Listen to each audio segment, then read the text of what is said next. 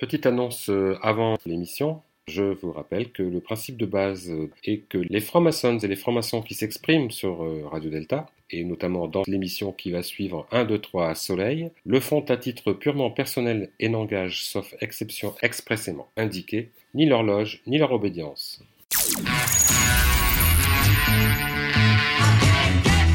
Vous êtes sur Radio Delta, la radio qui rayonne entre les oreilles.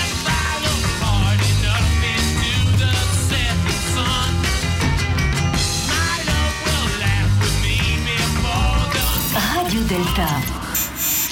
Bonsoir à tous, bonsoir à tous, vous êtes bien sur Radio Delta, l'émission 1, 2, 3 Soleil, l'émission consacrée à la franc-maçonnerie. Cette émission euh, va être un peu particulière, elle est même exceptionnelle puisqu'elle va conclure euh, la saison, la première saison euh, maçonnique. Et c'est donc l'émission qui va conclure toutes les émissions que nous avons faites puisque nous avons commencé en début d'année dernière. Ça va être la dernière émission de l'année, mais ça va être aussi le tremplin pour la prochaine saison qui commencera bien sûr en septembre de cette année. Alors pour, euh, pour cette émission de ce soir, eh bien c'est simple, hein. on n'a pas vraiment choisi de thème, en tout cas non, on a pris plutôt un thème, c'est on est vachement content d'être ensemble ce soir. Je crois que ça, on, on peut pas nous voir, même si on est filmé ce soir euh, grâce à Daniel qu'on salue. Mais euh, je crois qu'on on a tous eu plaisir à, participer euh, activement à, ces émissions d'un, deux, trois soleils. Et on a proposé à tous nos chroniqueurs, euh, qu'ils soient permanents ou, éphémères, de venir nous rejoindre pour cette émission un peu exceptionnelle. Donc on leur a demandé de, préparer un sujet, un sujet qu'ils voulaient, qu'ils souhaitaient.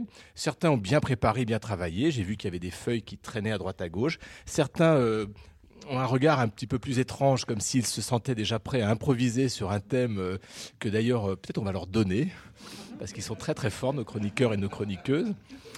Alors voilà, donc euh, bah, vous êtes bien sur l'émission 1, 2, 3 Soleil, sur Radio Delta, et on va commencer tout de suite par un peu de musique. Un peu de musique, un peu de musique. Alors, peut-être je vais présenter les intervenants. Alors, Marie-Françoise, je ne sais pas si ton micro est, est ouvert. Marie-Françoise, bonjour Marie-Françoise. Il faut ouvrir ton micro. Le petit bouton ça, rouge vers bonjour. soi, voilà. Bonsoir. À côté de Marie-Françoise, nous avons Frédéric Pierre, dit aussi Albert. Bonsoir. Ensuite, nous avons Raymond. Bonsoir. Voilà, Raymond, avec un très très beau chapeau. Gilles à la technique. Bonsoir. Jean-François. Bonsoir. Jean-François qui nous avait fait des, des émissions sur euh, les chemins de Compostelle. Patrick, juste à côté. Bonsoir. Marie-Pascale, qui est pas très loin. Bonsoir. Et Jean-Pierre Thomas, qui est venu avec son Bonsoir. accordéon, puis il va nous parler de musique. Ou autre chose. Non, pas de musique ce soir. Très bien, très bien, très bien. C'est très dommage. Bien. On a donc deux heures à passer ensemble, deux heures à passer ensemble pour parler de franc-maçonnerie, pour parler de la Saint-Jean, pour parler euh, des ados, des jeunes. On va parler même de Macron. Bah oui, Macron, on peut pas faire une émission de radio sans parler de Macron. hein. C'est forcément un peu. euh, On vous dira peut-être même si Macron est franc-maçon. Ah, il y a un scoop peut-être. Allez savoir. C'est vrai qu'il a mis des, il a mis des signes un peu partout. Rappelez-vous quand il est rentré. Alors c'était où au Panthéon, au Louvre, hein, sous la pyramide. Incroyable quand même, hein. incroyable cette pyramide. Donc on va vous dire tout ça. Euh, on parlera de la génération Y, on parlera du pont d'Arcole. J'ai j'ai entendu parler du pont d'Arcole tout à l'heure. On parlera évidemment de la Saint-Jean. On parlera aussi de l'avortement. Parce que je crois qu'aujourd'hui, on a perdu une grande dame, hein, Simone Veil. Et donc, Marie-Pascale va nous, parler de l'avortement en Europe, ou des lois, j'imagine, hein, des lois et de la. Comment elles avancent, ou peut-être qu'elles Oui. reculent aussi hein, euh, sur- en Europe. Oui, Et Philippe, puis- on, on- on parle de l'avortement, mais il y a- on avait Viviane qui n'a hélas pas pu être là ce soir, qui en- enregistrera sa chronique euh, un peu plus tard, qui sera donc dans le podcast. Donc, euh, Marie Et qui fera en fait, une chronique rebondir sur- la chronique de Viviane. qui nous parlera bien entendu euh, de Simone Veil, De Simone Veil. Et, et de son action sur sur l'avortement. D'accord, très bien. Alors, bah, je vous propose de commencer. On va commencer par Jean-François. Donc, Jean-François, euh, vous êtes revenu de Saint-Jacques-de-Compostelle, les pieds pleins d'ampoules, Oui, mais l'esprit léger, le regard, le regard clair. effectivement. Et vous voulez nous parler des ados et de la franc-maçonnerie. Oui, ce soir, ça a été je vais- euh, mes très chères sœurs, mes très chers frères et mes très chers auditeurs. Je vais vous relater une. une cha- auditrices alors? Et les auditrices aussi, n'oublions pas les auditrices. Merci Gilles. Voilà. Ah, J'avais parlé des très chères sœurs. Ah, Alors, je vais vous, vous relater une, charmante histoire qui s'est déroulée le jeudi de la semaine dernière. Alors, pour rappel, ce jeudi 22 juin était classé canicule. Canicule. Nous étions, retrouvés à, à quatre frères autour d'une table afin d'affiner la visite prochaine de frères autrichiens. Il y avait là notre très cher frère Jean-Marie, numéro 27 à notre tableau de loge, né en 1933, initié en 1959. Notre très cher frère François, numéro 60 à notre tableau de loge, né en 1939, initié en 1966. Gilles à la technique, numéro 222 au tableau de loge, et moi-même, le petit dernier, 265 au tableau de loge. La discussion allait bon train lorsque tout de go, notre frère Jean-Marie m'interpelle et qui me dit Toi, qui es président de notre loge, comment parlerais-tu de la franc-maçonnerie à des jeunes entre 15 et 16 ans? Je dois avouer. Je dois avouer de ne pas avoir su quoi répondre, n'ayant jamais été conforté à ce genre de questionnement. Mes enfants, mes petits-enfants et la majorité des amis de lycée de ma dernière fille connaissent mon appartenance à la franc-maçonnerie, au compagnonnage. Certains me voient partir en fin d'après-midi et me souhaitent une très bonne soirée. D'autres, qui je sais nous écoutent ce soir et que je salue, nous apportent des commentaires sur la diffusion des dernières émissions de Radio Delta. Rien n'est dissimulé à la maison, les livres sont rangés mais accessibles. Les garçons plus curieux que les filles me posent des questions judicieuses. Ma faiblesse à ne pas savoir quoi répondre découle qu'il m'est naturel de parler de la franc-maçonnerie, de compagnonnage et de répondre à des questions basiques posées par des jeunes ados, déjà bien posées dans la vie. Après m'avoir laissé bien tourner en rond, me noyer dans des explications fumeuses, notre frère Gilles à la technique me conseille. Il faudrait dire que la franc-maçonnerie est une école de vie. C'est donc fort Marie que je suis rentré chez, à mon domicile. Pris par mes pensées, je m'arrête à une station de métro plus loin que celle habituelle, ce qui m'oblige à prendre une rue adjacente et à me retrouver à proximité d'un collège construit dans les années 2000 et d'assister à une sortie des cours. Sortie particulière de jeunes collégiens sans cartable, torse nu, t-shirt posé sur la tête, poussant de joyeux hurlements à faire tomber les pigeons des arbres. J'avais peut-être là, devant moi, la réponse à ma pertinente question. La tranche d'âge étant la bonne. Sûr de mon fait, je m'assieds à la terrasse d'un petit troquet qui vend, outre des cafés et des sodas, de délicieuses barres chocolatées, cuites dans une huile dont la couleur tire vers un noir profond et l'odeur proche d'une grille d'égout. Assurément là, un apprenti alchimiste qui travaille dans le plus grand, sommet, dans le plus grand secret, son œuvre noire. Confortablement installé sur une chaise bancale, j'observe ces jeunes gars pleins de vie et d'insouciance qui, de rechef avec beaucoup, et avec beaucoup de dextérité, des carcasses et la borne d'incendie et libèrent un bienfaisant geyser d'eau. Ils sont une petite quinzaine d'éphèbes à profiter de l'aubaine par cette forte chaleur, à boire à satiété cette eau fraîche, à s'attraper chacun leur tour, puis, une fois le pantalon baissé, à présenter l'arrière-train aux quelques kilos de pression de la borne. Le sourire est crispé, mais la bonne humeur règne. Les demoiselles s'échappent en courant vers la station de métro. Déjà apparaît un premier élément commun, l'eau. Mais voilà qu'arrivent, toutes sirènes hurlantes, deux équipages de la marée chaussée qui prennent possession des lieux. Et c'est là que je vois, tout admiratif, ces jouvenceaux qui, avec beaucoup de déférence, observent puis saluent les policiers par un geste parfait, d'une élégance rare, qui consiste à se tapoter l'avant-bras droit avec la main gauche, tout en gardant le majeur de la main droite levé. Les réponses policières, fort bienveillantes, répondent en écho par un léger tapotement sur la matraque, façon flûte traversière. Quelle harmonie, quel rythme. Les adolescents, repus d'eau, fatigués par une rude, rude journée scolaire, vont se mettre sous l'ombre bienfaisante d'un platane centenaire qui se souvenait avec nostalgie du temps pas très lointain où les jeunes turbulents de l'époque jouaient aux osselets sous son rafraîchissant, rafraîchissant feuillage, en sirotant du pchit orange ou citron et en fumant des P4. Alors, les P4, c'était les Parisiens. oui, il y a, il y a longtemps. hein. Voilà. Des, repré-. Des représentants de l'ordre profitent de ce temps de répit pour subecter avec délicatesse qui les lèvres, qui la nuque, et goûtent avec parcimonie à cette eau répandue en abondance sur le trottoir délavé. Puis, après avoir adressé un dernier salut rituelique, les jeunes s'égaient et pour rappeler que la veille se fêtait la Saint-Jean, embrasent deux scooters au moyen d'un petit cocktail Molotov. Belle précision dans le geste, dosage parfait, très bon travail de chimie. Après l'eau, le feu, voilà qui nous ressemble. Les pompiers arrivent quelques instants plus tard pour former ce, ce formidable ternaire contemporain, jeune, policier, pompier. Comme il avait exécuté précédemment avec beaucoup de solennité, les gamins d'une politesse exemplaire reviennent sur leurs pas et saluent à leur tour les soldats du feu par leur gestuelle appropriée. Grand moment du vivre ensemble, les visages émaciés des militaires se ferment sous l'effet de l'émotion. Les policiers tapotent frénétiquement leur matraque. La tension est palpable. La joie de se voir et de se rencontrer est manifeste. Soucieux de ne point troubler ce moment de partage, je m'esquive de ce merveilleux endroit, un peu amer, pas très fier de moi. J'aurais dû leur parler et faire le premier pas. Effectivement, nous avons des points communs. L'eau, le feu, la gestuelle et la coupe des. La coupe des libations, me direz-vous Je m'explique. Ces jeunes sont des pierres brutes, les policiers légèrement brutes, mais tous sont unis par cette eau brute bue ensemble.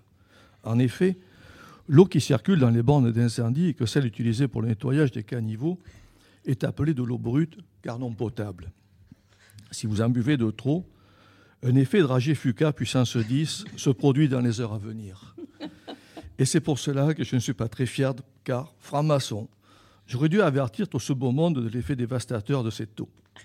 Je me suis vite rassuré, les sachant assis, à méditer longuement durant les heures à venir.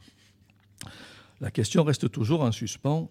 Comment expliquer la franc-maçonnerie à ces jeunes presque mystiques, n'ayons pas peur des mots, qui possèdent une rigueur dans la gestuelle, un langage particulier, qui allument des brasiers avec des scooters ou autres poubelles, qui maîtrisent à la perfection la chimie et les pourcentages. Comment expliquer nos valeurs qui devraient être déjà les leurs, le respect des lois, leurs devoirs de futurs citoyens?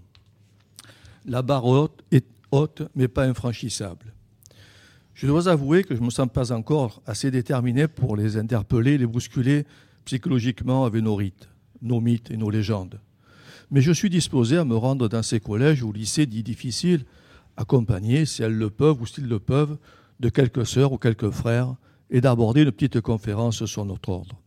Certes, le pari est osé. À nous de créer une dynamique d'écoute directive et non un discours de prédicant qui s'adresse à de futurs adultes, quoique certains portent déjà en eux une forte connaissance de la vie d'insinuer que s'il est viril de s'ébrouer sous le geyser d'une borne à incendie, ces incivilités ont généré en quatre jours un gâchis de plus de 600 000 m3 d'eau en Île-de-France. Paradoxe entre des personnes qui crèvent de soif tous les jours dans le monde et les nantis qui gaspillent librement. De mentionner que l'instruction gratuite qui leur est dispensée et dont ils se soucient peu se trouve être une loi maçonnique. De remémorer que l'homme, dont leur collège porte le nom, était un franc-maçon porteur d'un idéal de liberté, d'égalité et de fraternité. Et c'est justement parce que cet homme défendait ces valeurs profondes qu'il bouscule et piétine sans vergogne aujourd'hui que les miliciens sont venus le chercher un soir d'été en 1941. Ils l'ont enfermé tel un animal dans un wagon à bestiaux, puis l'ont envoyé vers une destination où la mort l'attendait. Dénoncer que si la franc-maçonnerie se trouve à leur côté, c'est pour semer en eux ce germe de valeur qu'une saine curiosité transformera en quelques années par trois grands coups frappés à la porte du temple. Comme je l'évoquais précédemment, la barre est haute, mais pas infranchissable. Alors mes très chères sœurs et mes très chers frères, prenons de l'élan, buvons.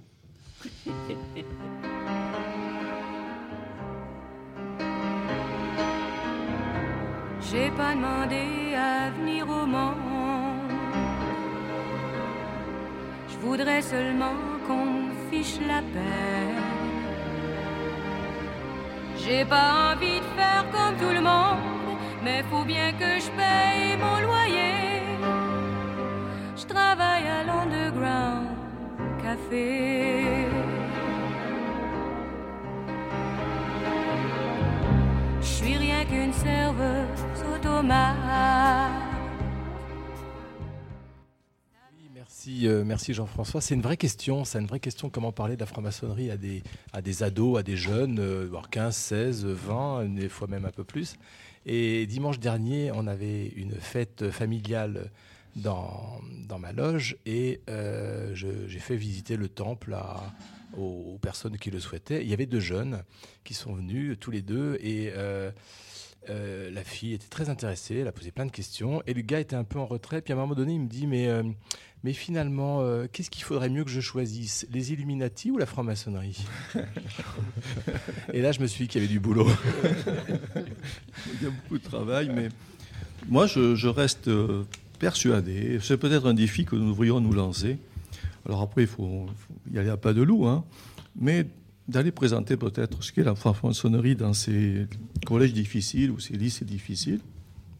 Alors, certes, ne pas y arriver, ne pas euh, y venir, voilà, en expliquant, être dogmatique, mais simplement une petite approche. Ouais.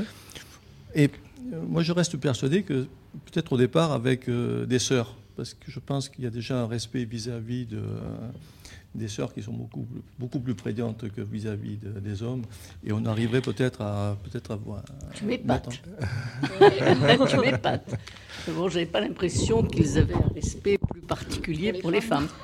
Alors, les, les jeunes, euh, enfin, je, je- je vise dans, dans un Remarque, j'en quartier connais euh, tout un tas qui sont extrêmement aimables avec moi chaque fois que je rencontre. sont, ils sont très aimables, et je pense. Parce qu'ils savent pas que tu es franc-maçonne, euh, Marie-Françoise. Ils ont peur de Lily de Kilo 6. mais- Non, non, c'est pas ça. C'est peut-être, euh, c'est peut-être aussi la manière de les regarder et de s'adresser à eux. Parce que, euh, je promène Lily au bord de la Marne et je rencontre un tas de jeunes, donc des collégiens qui révisaient le bac ces derniers temps ou qui attendaient les résultats, ou d'autres qui visiblement euh, sont en rupture de- d'instruction publique depuis un certain temps euh, certains avec des chiens qui ne sont pas forcément extrêmement sympathiques, mais euh, qui ont de la sympathie pour moi avec ma petite Lily de 2,6 kg. Et, et c'est moi qui leur dis bonjour en général. Je leur dis bonjour, je les regarde bien en face. Et là, j'ai droit à des bonjour madame. Et, euh, s'ils discutent, je, ben, je m'arrête, je discute avec eux, mais vraiment euh, sans aucune marque de différence parce qu'ils ont cet âge-là et parce qu'ils ont ce look-là. Et, quand je les rencontre après dans les, dans les rues, euh, bah, j'entends un Bonjour madame, vous n'avez pas Lily aujourd'hui? Donc il y, a- il y a un petit truc. Donc, il y a certainement quelque chose à faire pour les approcher. Et puis on en revient à ce que nous disions avec Gilles à notre dernière émission. Euh, si vraiment nous voulons faire notre travail de, de chevalier des temps modernes, il va falloir qu'on imagine comment aller à la rencontre de, de ces jeunes-là. Jean-Pierre Thomas. Non, je voulais juste dire, euh, rappeler que Lafayette avait initié à 17 ans et qu'il est mort à 73 ans, maçon euh, tout à fait euh, enthousiaste et en plus Carbonaro. Et j'ai dit ça, la Grande Loge de France a, essaye de faire entrer des jeunes, donc j'ai dit ça au grand maître euh, il n'y a pas très longtemps. Voilà, donc 17 ans, c'est bien. Voilà. Je crois que Mais en, en Grande Loge féminine, on a une, euh, depuis deux ou trois ans euh, un certain afflux de, de jeunes femmes de moins de 30 ans. Réellement, c'est une vague qu'on a depuis euh, deux ou trois ans. Parce qu'elles elles cherchent quelque chose d'autre euh, que ce que la, la vie de tous les jours leur offre. Et j'ai eu la surprise, parce que j'appartiens à une loge qui à la fois est extrêmement attachée au rituel, au symbolisme, mais aussi euh, à la société et notamment aux droits des femmes. Et j'en ai entendu une me dire, oui, mais nous, ça, on le vit tous les jours, on vient chercher autre chose. Donc ce autre chose, c'était plutôt euh, la spiritualité. À quoi nous répondons dans ma loge, mais euh, on est corps et âme, et on ne peut pas choisir entre les deux. Donc on doit réfléchir dans la loge pour pouvoir continuer au dehors l'œuvre commencée dans le temple. Le rituel nous le dit, et on doit le mettre en œuvre. Marie-Pascale. Ouais, Avant, avant la chronique. Avant la chronique, ouais, Quelques je, mots. euh, je- je rebondis sur ce que dit Marie-Françoise avec cette impression qu'effectivement on a des jeunes femmes qui demandent à venir spontanément. Et cette impression, c'est peut-être depuis qu'on a euh, fait les journées du patrimoine, donc qu'on nous ou- qu'on s'ouvre euh, aux autres, et qu'on a des jeunes qui viennent, mais spontanément, sans être parrainés, sans rien, qui sont extrêmement curieuses de, regarder nos temples, et à la fin, elles mettent dans l'urne euh, leurs coordonnées et et on les contacte. Dans ma loge, en tout cas, c'est ça se passe comme ça. Mais pas que les journées du patrimoine. Depuis 2009, euh, à Paris, en tout cas, nous faisons ce que l'opération qu'on appelle temple ouvert. Et une fois par an, euh, il y a dans plusieurs temples euh, des planches. Ce ne sont pas des planches de diva, ce sont des vraies planches qui ont déjà été données en loge par des sœurs et qu'elles présentent ce jour-là devant des profanes. Donc quelquefois, elles les ont un peu retouchées, mais c'est des vraies planches avec le, rituel de, tenue blanche particulier pour ces journées-là qui leur donne à penser à ce qu'est réellement un rituel et le travail en loge. Et cette manière de leur dire, ben voilà comment on travaille, voilà les sujets qu'on aborde. Si ça vous plaît, mettez votre nom sur un papier dans, la boîte à la sortie. C'est effectivement euh, un moyen de les intéresser. Le, problème, Marie-Françoise, à la Grande Loge de France, c'est que si on ouvre les portes, les frères se sauvent et vont au bistrot en face, en fait. C'est ça le problème qu'on a. Nous, on ferme les portes du temple. Il faut fermer le bistrot d'en face. Bon, on va donner la parole à, à, Marie-Pascale euh, pour sa, pour sa chronique. Et on reviendra sur, euh, sur les jeunes avec la génération Y euh, par le biais un peu bizarre de Macron qui finalement n'est pas si jeune que ça. Hein. il n'a pas 15-16 ans, bien que on ne sait pas trop. Marie-Pascale, tu souhaitais, vous souhaitiez nous, nous parler de l'avortement des lois? Alors, moi, je, prends, je prends le relais après Viviane qui fera sa chronique donc sur, euh, sur Simone Veil. Qui, sera, et on pourra écouter sur podcast. Hein. Et, qui nous parlera bien entendu de, de, la grande œuvre de cette femme non franc-maçonne. Donc, 1976, c'est une grande date euh, de l'histoire des femmes en France avec donc l'adoption de la loi pour l'avortement euh, proposée par Simone Veil au Parlement. C'était à l'époque un tollé avec toutes sortes de, prédictions catastrophes sur l'eugénisme, la libération euh, absolument débridée des femmes qui vont faire n'importe quoi et avorter. Ça va être le risque de la fin du monde parce que les femmes vont plus faire d'enfants. Et puis, puis tout ce qu'on a entendu qui était absolument désastreux. Et puis là, on est 41 ans plus tard. On constate que la fécondité des femmes françaises reste une des plus élevées d'Europe, que le taux d'avortement reste globalement stable depuis 1976 à 200 000 par an, avec un ratio de 25 avortements pour 100 naissances vivantes. Et, actuellement, on supplie les médecins faites-nous, faites-nous des avortements, faites-nous des avortements. On n'a pas assez de médecins pour faire des avortements. Créez-nous des structures pour faire les avortements. Voilà où on en est. En 40 ans, ça a été le grand écart. Ça, c'est chez nous, en France. Et pourtant, nous sommes françaises, nous sommes européennes. Nous circulons d'un pays à l'autre sans aucun contrôle. Nous avons nos euros dans le porte-monnaie, tout se passe très bien. C'est facile avec l'argent. C'est moins facile pour le droit des femmes à l'avortement. Je vous rappelle qu'il y a encore cinq pays européens dans lesquels l'avortement est interdit, strictement interdit. C'est Chypre, c'est l'Irlande, c'est la principauté d'Andorre, c'est Malte et la Pologne. Les autres pays, les modalités euh, d'application de l'avortement sont extrêmement variables, comme si le droit des femmes dans ce moment de détresse pouvait être euh, régi selon le bon vouloir des hommes aux commandes des États et des hommes qui font les lois. En effet, ce droit à l'avortement, ce droit est appelé subsidiaire, c'est-à-dire il est géré uniquement par le pays. C'est le pays qui est responsable de ce droit. La charte des droits fondamentaux des citoyens européens a été adoptée en 2000 par l'Union européenne. le traité de Nice. Elle n'est devenue contraignante pour les pays qu'à partir de 2009, mise en place par le traité de Lisbonne. Elle se décline selon 54 articles répartis avec des grands thèmes, ces grands thèmes qui nous sont chers, c'est la dignité, c'est la liberté, c'est l'égalité, c'est la solidarité, la citoyenneté, la justice. Certains de ces articles déclinent l'égalité en droit, mais ça ne concerne que les droits fondamentaux, pas l'avortement. D'autres articles disent qu'on ne peut pas avoir de discrimination selon le sexe, la langue, la religion, les convictions, les opinions, la fortune, la naissance, le handicap, l'âge, l'orientation sexuelle. Et pour moi, non juriste, quand je lis ce texte, je ne comprends pas. Je ne comprends pas ce qui se passe. On me dit, la naissance, il ne doit pas y avoir de discrimination selon ça.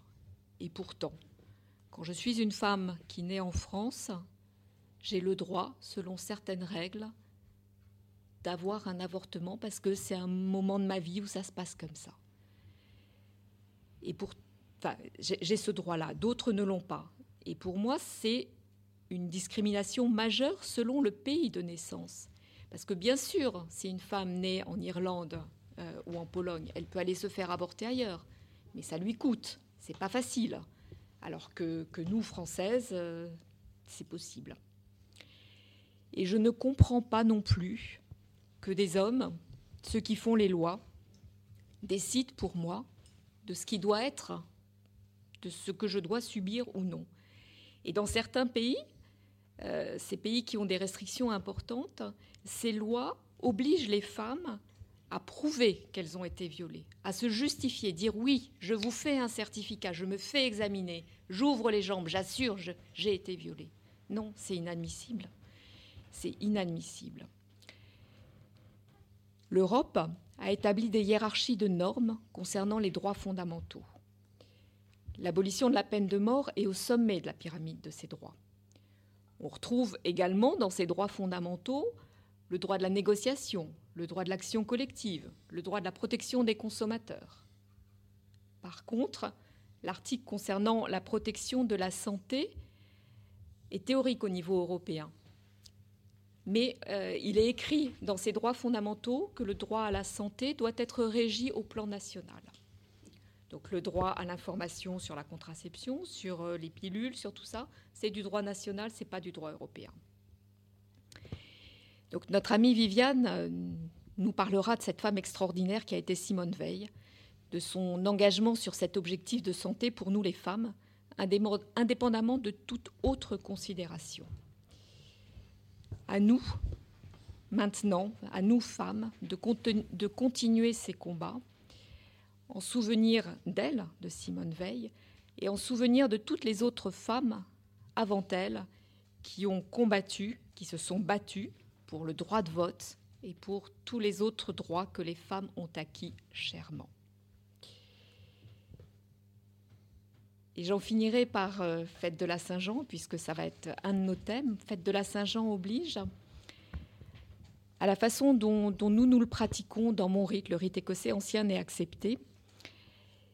Et j'aimerais que, chaque femme qui a à choisir de subir un avortement dans sa vie puisse euh, écrire son nom sur, euh, sur ce parchemin de papier que, nous mettons dans notre cérémonie, que nous mettons à brûler, et qui est ce parchemin qui, qui disparaît, qui efface euh, tout ce qui s'est passé de pas bien dans cette, dans, dans cette année et qui nous permet de recommencer une nouvelle année. Merci Marie-Pascale. Est-ce que, est que, je peux ajouter?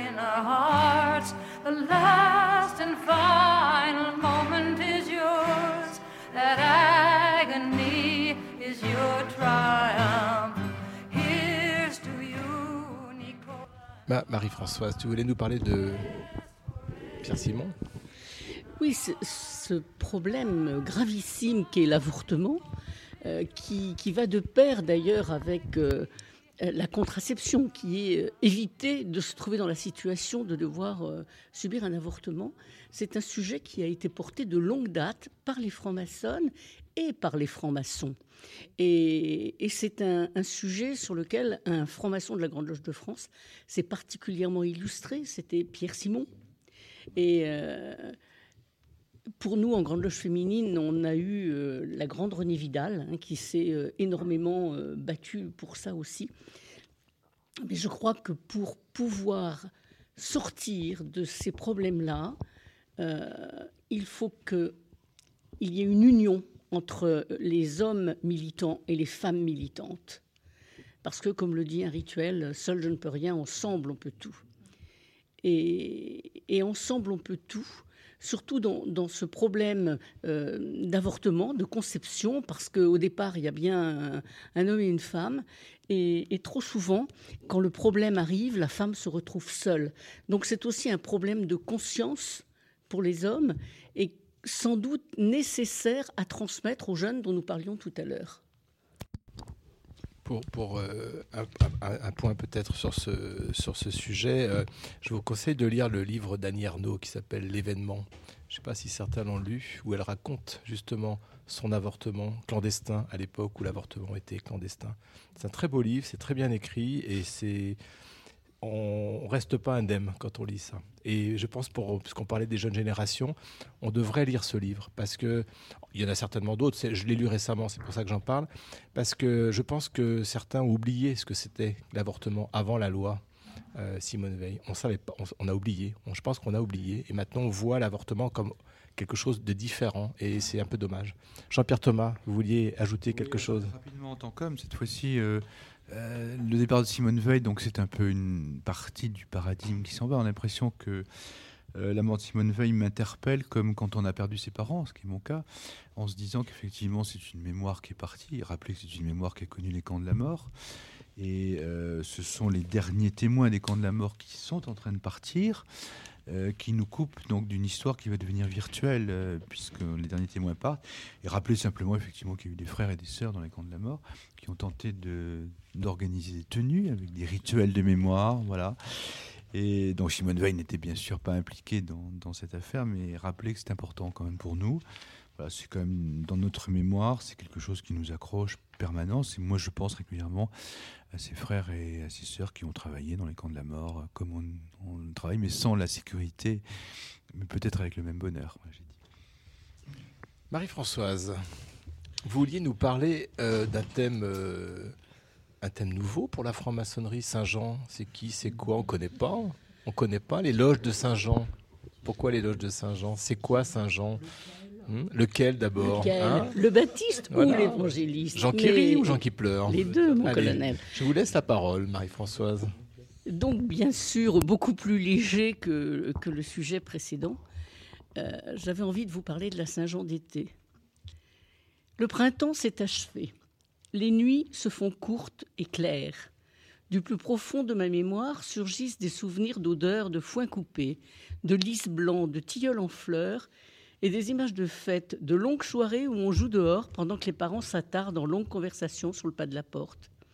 Souvenir de la Saint-Jean, du grand feu au-dessus duquel des couples sautent main dans la main, de chants traditionnels, de danses, d'histoires de grand-mère sur cette nuit magique où tout devient possible et où on ne dormira pas pour être prêt à l'aube à aller cueillir la rosée entraînant un linge sur l'herbe mouillée et cueillir les simples avant le lever du soleil, à cet instant où l'on dit que leur pouvoir de guérison est miraculeusement amplifié par la magie de cette nuit étrange. Paris bruit du grondement des marteaux-piqueurs, du rugissement des moteurs, du klaxon des supporters, des décibels de la musique dans la nuit.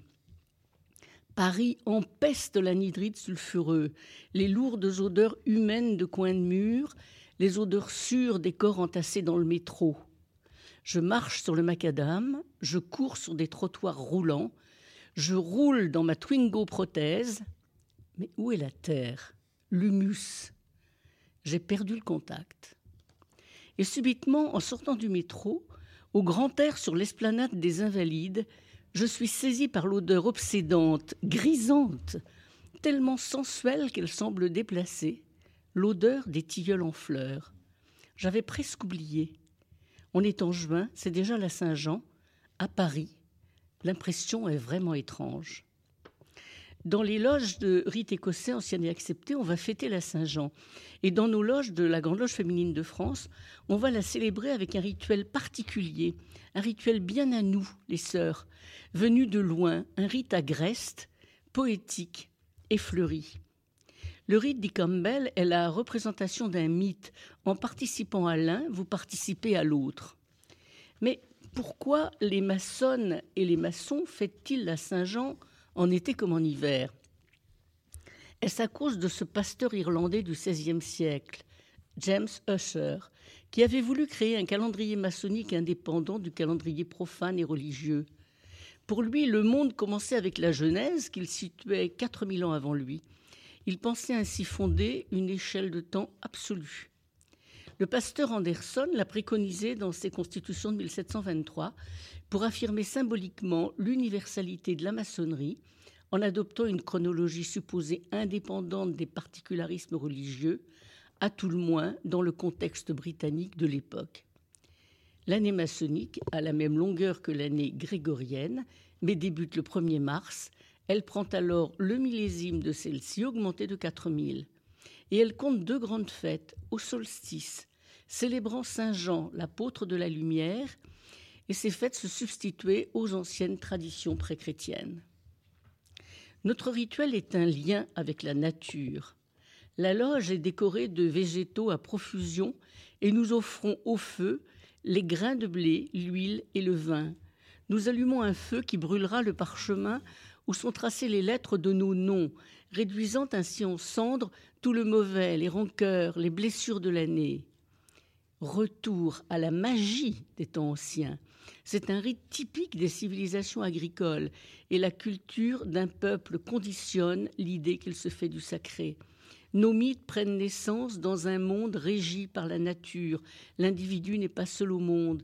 Il est comme le rameau d'un arbre, comme un grain de blé ou un grain de grenade. Alors c'est vrai que cela peut sembler étrange, décalé, suranné, de célébrer au cœur de Paris au XXIe siècle ce rite euh, agricole anachronique. Pourtant il nous relie à l'univers, à tous ces êtres humains qui, dans notre hémisphère nord, vont célébrer à leur manière le solstice, la nuit la plus courte de l'année, à partir de laquelle chaque nuit se rallonge un peu, jusqu'au solstice d'hiver, où la nuit sera la plus longue. La Saint-Jean d'été est l'héritière des fêtes païennes et des rites de célébration de la fertilité à son apogée au solstice d'été. Pour nous, citadins de ce XXIe siècle qui ne touchons plus la terre nourricière, c'est un rappel important. Nous formons un tout avec le cosmos. La terre nous porte et nous nourrit, nous devons la respecter, la ménager, la protéger. Nous avons besoin d'une terre riche et en bonne santé pour porter les graines et les fruits, nourrir les humains et les animaux. Nous avons besoin du feu du soleil pour les faire mûrir, besoin d'un air pur à respirer, d'eau potable à la disposition de tous.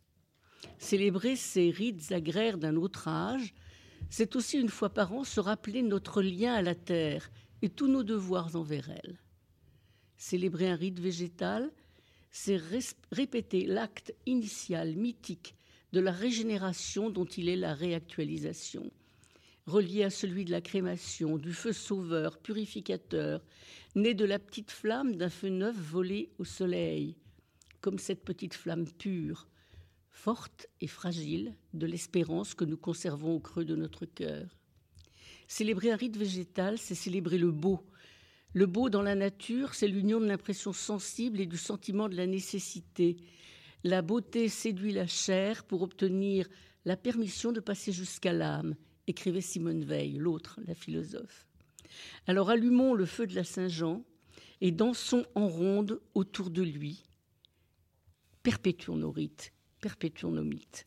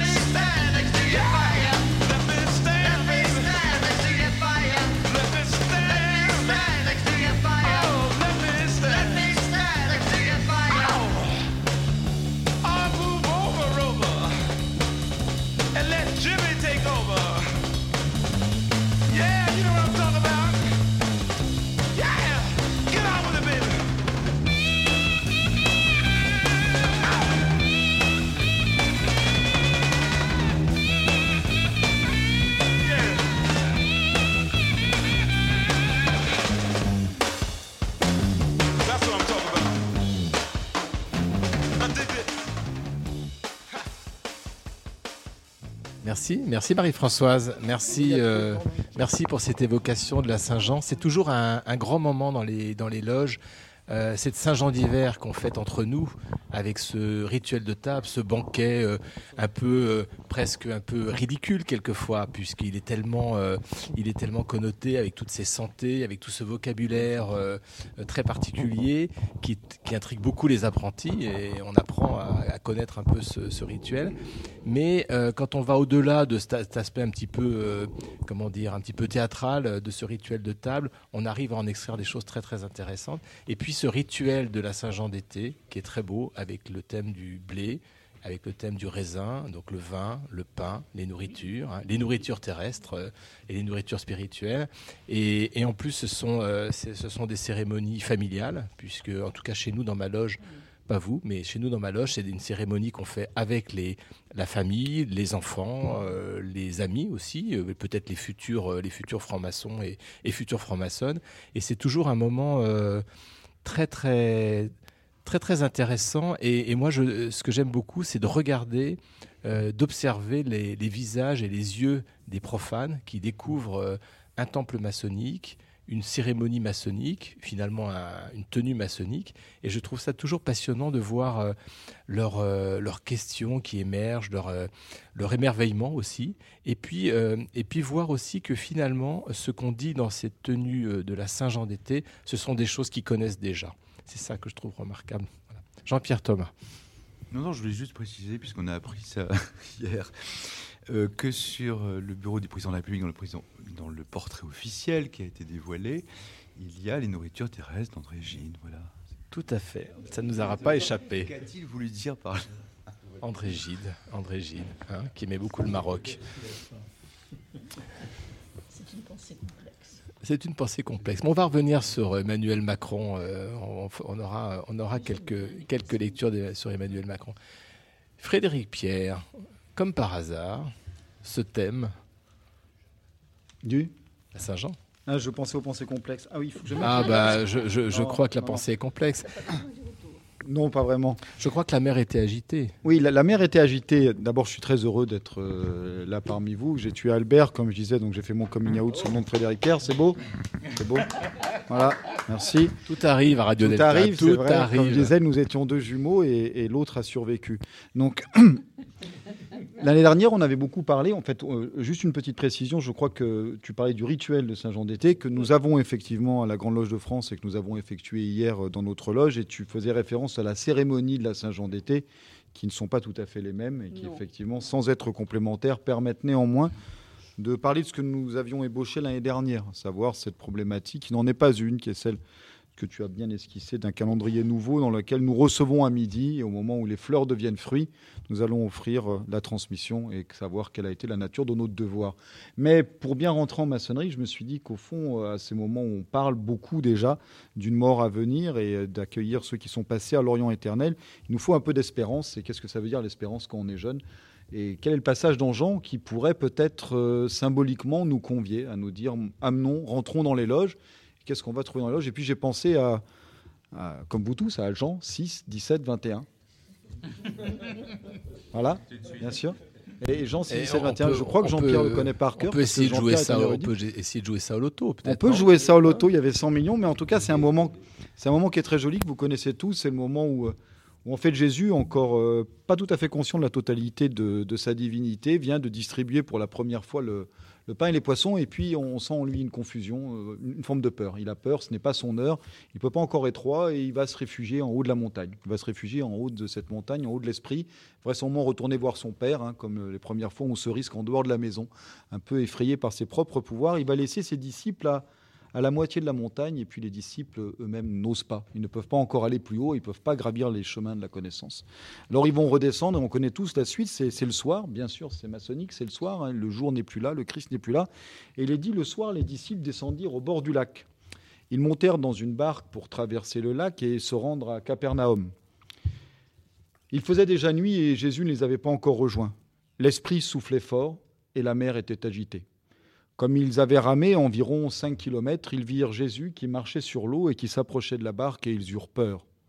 Jésus leur dit, C'est moi, n'ayez pas peur. Ils voulurent alors le prendre dans la barque et ils accostèrent là où ils allaient.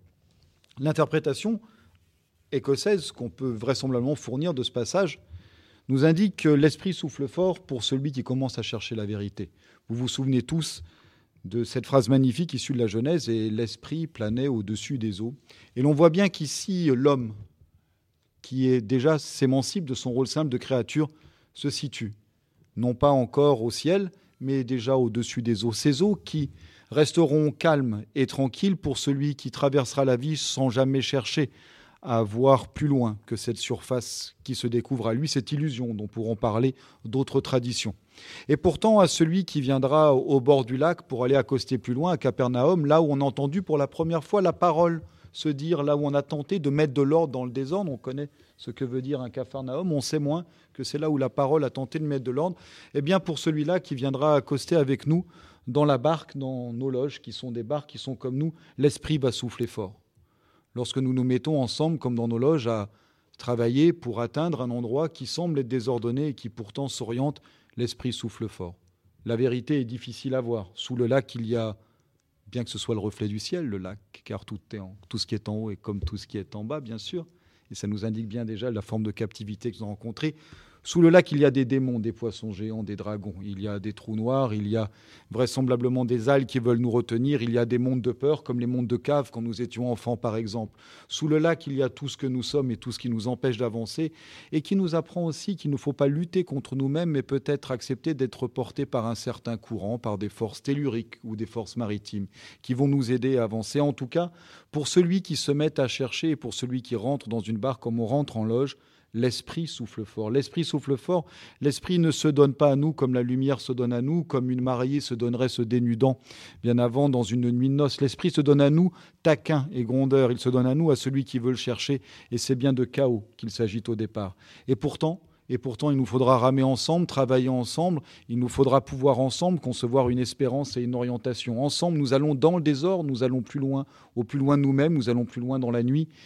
Mais l'espoir est là que si jamais à un moment nous étions au centre du lac, à 5 km, et quel beau nombre le 5 pour un maçon, ce nombre de l'homme absolu, si nous sommes au centre du lac, au midi de la nuit, en plein minuit, à ce moment-là, au creux de la vague, à l'instant où nous croirons que nous sommes captifs et vraiment emprisonnés par nos démons, si nous tournons la tête et que nous essayons de regarder la parole, que si nous essayons de voir la lumière là où il n'est pas, dans la barque, en dehors de la loge, alors si nous nous laissons surprendre par l'inattendu, comme si un étranger venait nous glisser quelques mots à l'oreille, pour nous dire où est la providence, alors nous verrons la lumière. Nous verrons la possibilité de comprendre qu'il faut laisser dans la barque, dans la loge, monter celui d'entre nous qui était parti, monter l'esprit.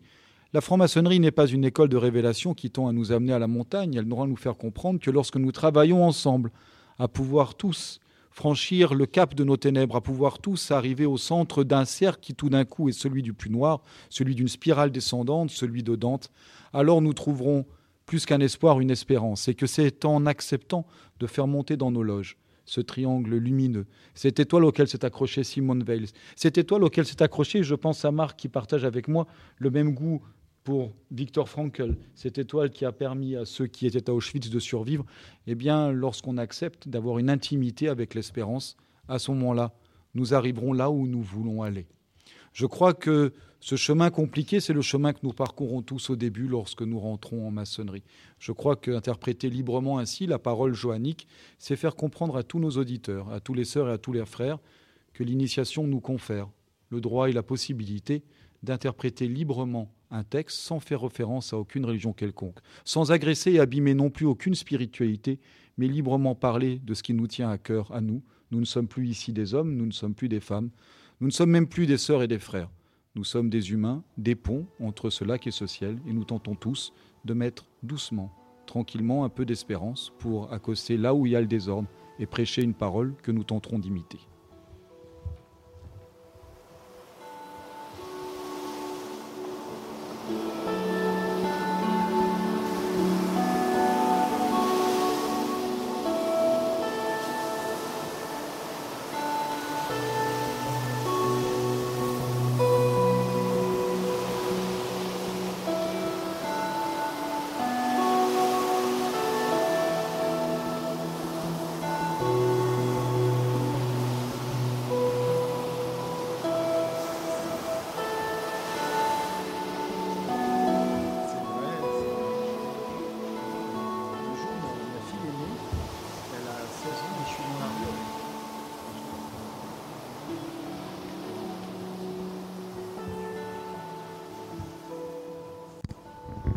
Patrick, tu voulais prendre la parole à la suite de la, la Oui. chronique de, Frédéric Pierre. c'est juste un enchaînement parce que me revenait à l'esprit euh, une réflexion d'un de nos frères en loge, justement, euh, qui disait qu'une loge, euh, ce n'est pas un atelier de traitement de surface.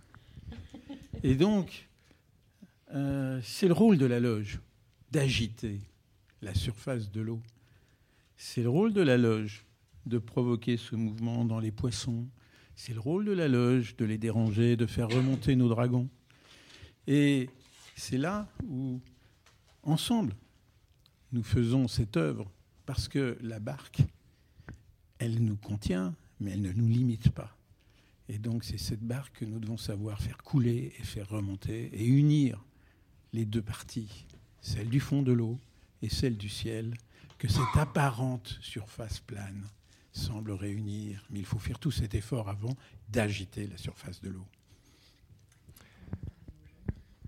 Agiter la, agiter la surface de l'eau. Déranger les pierres.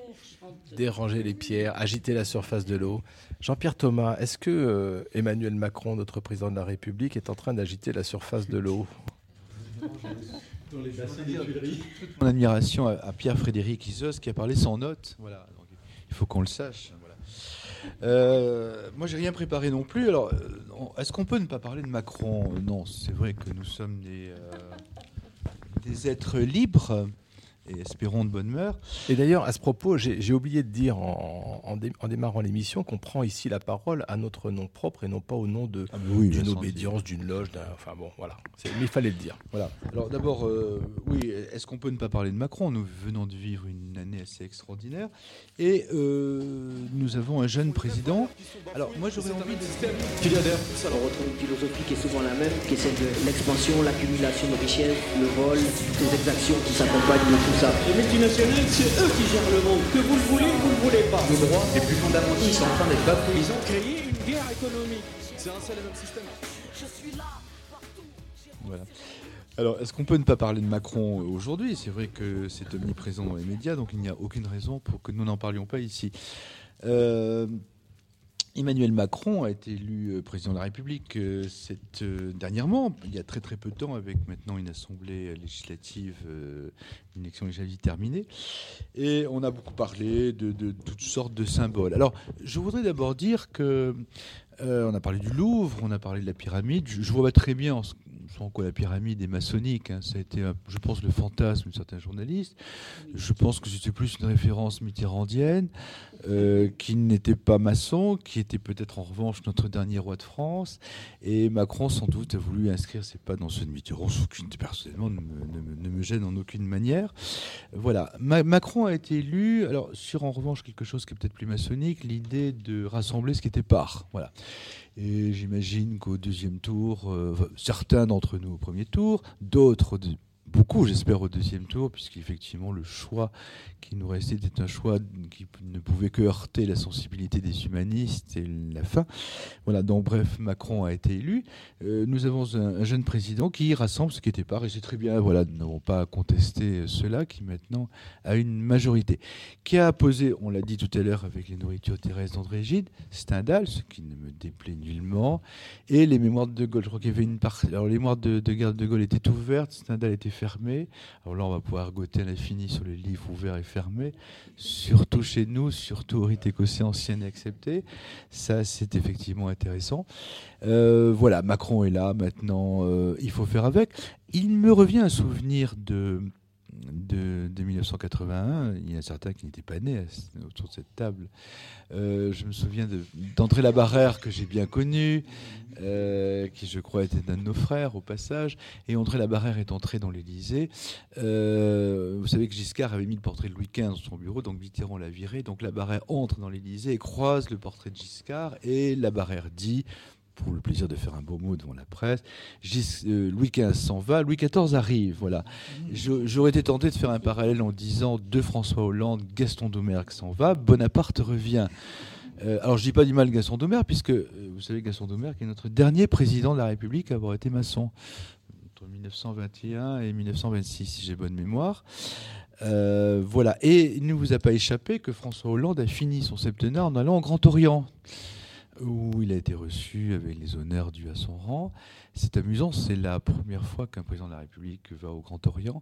Alors, est-ce que c'était un enterrement pour François Hollande? Est-ce qu'il s'est enterré avec les maçons? Je ne sais pas, ça m'a laissé un Alors, peu... il, il y allait de mémoire pour un événement particulier. Alors, il allait il allait pour- officiellement pour au les 300 musée, ans, pour les 300 ans, au musée de la Oui, franc-maçonnerie rue Pierre. Molly- Pierre Mais Mollier bon, qui l'a c'est Pierre reçu. Mollier qui l'a reçu. Absolument. Mais c'est vrai qu'il il se rendait, c'est la première fois qu'un président de la République allait En au siège d'une obédience maçonnique. Tout au moins un président de la. République non en exercice. hein. en exercice, parce que donc encore une fois le dernier avant lui c'était effectivement Gaston Doumergue, malgré les fantasmes des uns ou des autres. Voilà.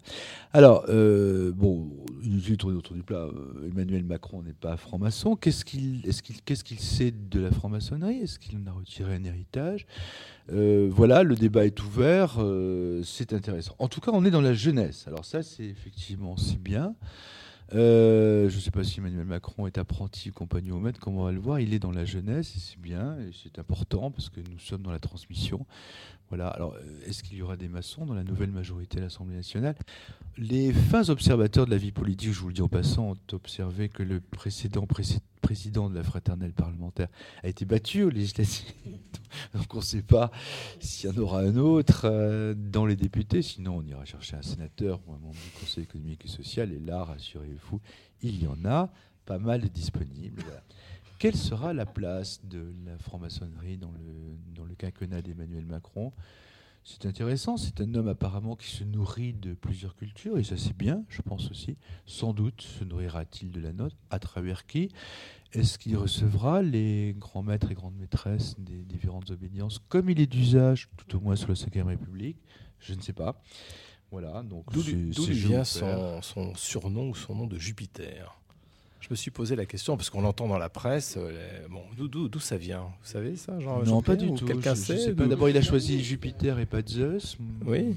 En plus, pour un homme dit de culture, j'aurais préféré l'aspect hellénique. Zeus m'aurait davantage parlé. Jupiter a un côté un peu caricature. Zeus a un côté plus, euh, plus fort, plus évident. Je sais pas. Est-ce que c'est lui vraiment qui l'a dit ou est-ce Je sais qu'on pas si l'a c'est lui. En tout cas, c'est comme ça qu'on l'a. qu'on l'a En fait. tout cas, c'est Bonaparte. On vit, voilà, on vit, la- le, on vit le dernier avatar du bonapartisme. Je pense que les Français aiment le bonapartisme. Les Français ont aimé Bonaparte, ils ont aimé De Gaulle, ils aimeront Macron. Après, ils sont là. C'est au bout de 18 ans, ils en veulent plus. Enfin, on, on a encore le temps. Euh, voilà. Donc, alors, euh, je voudrais finir euh, en rappelant que pour certains, le bonapartisme, ça a été l'âge d'or de la franc-maçonnerie. Je suis un peu dubitatif. Oui, oui, bien sûr, parce que tout le monde était maçon, bien sûr, depuis euh, l'empereur présumé initié dans une loge militaire, l'impératrice assurément initiée dans une loge lyonnaise, je crois, à l'Orient de Lyon. Et, et grande maîtresse de toutes les loges Voilà. écossaises féminines. est reçue comme telle par euh, la sœur de Dietrich à Strasbourg lors du déplacement. Mais euh, Joséphine, c'est pas Bonaparte, elle est un peu plus subtile, elle est un peu plus humaine, voilà. Alors est-ce que Brigitte Macron c'est Joséphine? Est-ce que Macron c'est Bonaparte? Je sais pas, on est ouvert. Je n'ai aucun a priori. contre. Voilà, j'attends de voir. Et euh, voilà, ça peut être sympathique, on peut avoir un rôle à jouer, intéressant. Et voilà. De toute dit- façon, si, si on a... Won't you open for me the door to your ice world, to your white desert? I just want to stare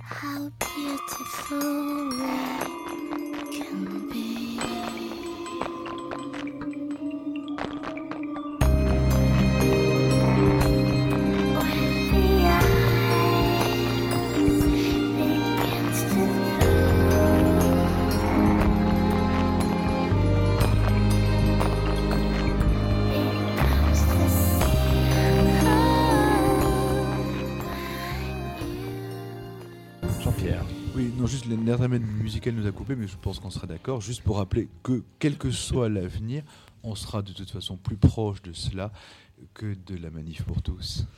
C'est clair. voilà. Marie-Françoise. C'est- c'est- non, mais ça me semble tellement évident. Euh, je- crois qu'on a, on a dépassé l'époque où les francs-maçons étaient à la manœuvre euh, dans la République. Ça, c'était la Troisième République. Aujourd'hui, euh, euh, les francs-maçons euh, peuvent continuer et doivent continuer à réfléchir dans leur loge comment euh, améliorer la société et, et la condition humaine, mais il ne leur appartient pas forcément de, de vouloir peser sur des leviers pour faire bouger la République. Au contraire, me semble-t-il, au contraire, je crois qu'on s'honore à, à réfléchir dans le temple pour pouvoir faire avancer des, des idées à l'extérieur, mais, mais pas forcément être, euh, être, être un pouvoir d'action euh, euh, qui semble toujours occulte et, et, et louche à la majorité de la population, qu'on puisse fournir des dossiers sur lesquels auront réfléchi les loges et toutes obédiences confondues. Je veux dire que euh, c'est pas c'est pas très bien quand une obédience va transmettre euh, l'idée de l'obédience sur un sujet donné. euh, c'est- je trouve que c'est un peu minable.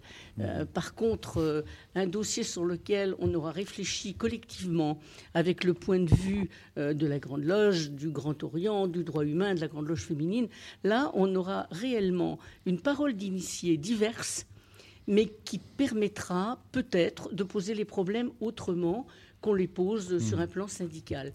Alors, ma Gilles. foi, c'est aussi un chantier pour nous. C'est effectivement un gros chantier pour nous. d'accord. Gilles.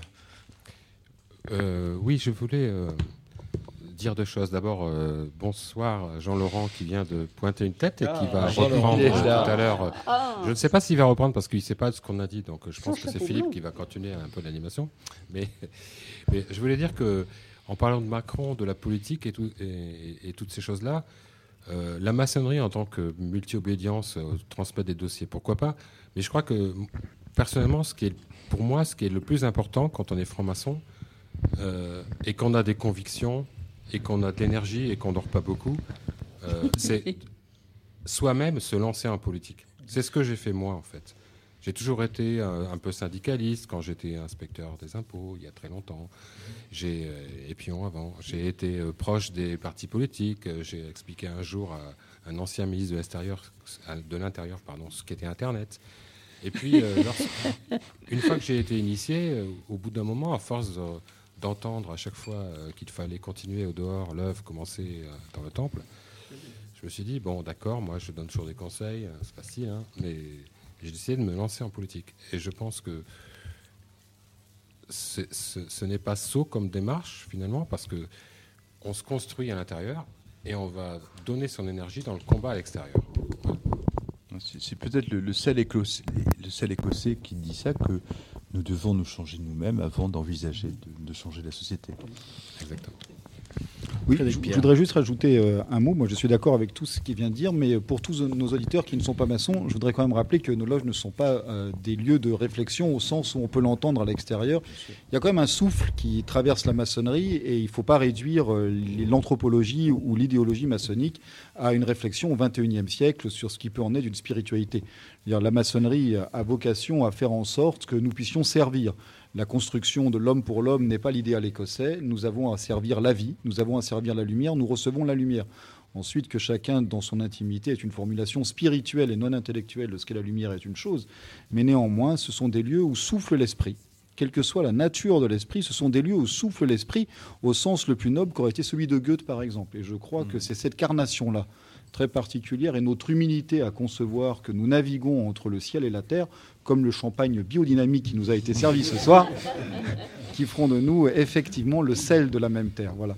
Oui, à ce sujet d'ailleurs, euh, puisque tu parles de cela, là, ça me fait penser que euh, Françoise, euh, Françoise Doroc qui était venue euh, lors de notre première mission sur justement ce thème de continuer l'œuvre euh, à l'extérieur et qui nous avait fait Et sur le handicap également. qui, nous- qui nous avait parlé des autistes et de ce qu'elle faisait. Donc, Et son approche à travers la- l'apprentissage du piano, hein, de la musique. Oui, C'était super, euh, c'était super. Et qu'on peut écouter en podcast sur le site de Radio Absolument, Delta. c'est d'ailleurs l'émission la Hein plus écoutée actuellement. Elle, a- elle a plus de 800 écoutes et téléchargements, cette émission-là.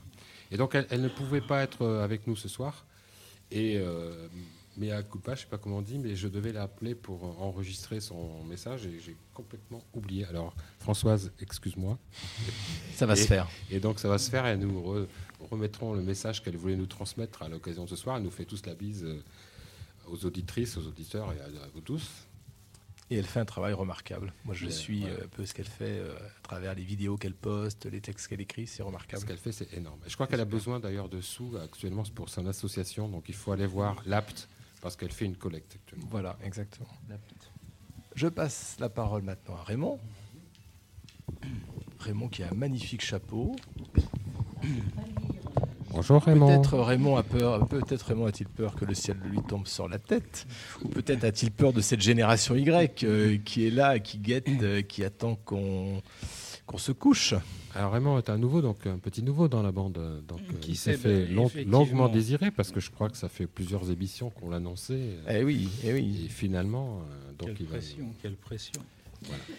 Alors Raymond, cette génération Alors, Y. e- Effectivement, je suis en plein dans le, le message euh, christique euh, d'Emmanuel Macron, ce, ce Black Swan, euh, au sens où effectivement les, les- les derniers seront les premiers et les premiers sont les derniers. Je suis donc l'invité surprise et, même tellement surpris que je n'ai pas de chronique euh, déjà écrite à, vous proposer.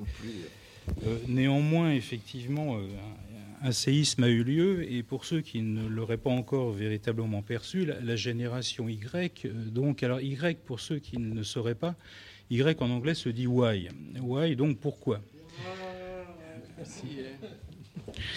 Et euh, pourquoi, pourquoi, notamment, pourquoi l'autorité? Et pourquoi, justement, leur questionnement euh, sur la, la verticalité, puisque ce qui semble effectivement intéresser cette génération qui a pris le pouvoir, dont effectivement la, la clé de voûte est, en quelque sorte ce jeune président, euh, c'est effectivement l'horizontalité qui les intéresse beaucoup plus, c'est-à-dire le charisme, c'est-à-dire effectivement la compétence, au-delà de ce qui, soi-disant, les caractérise. Leur individualisme est aussi très, euh, très solidaire.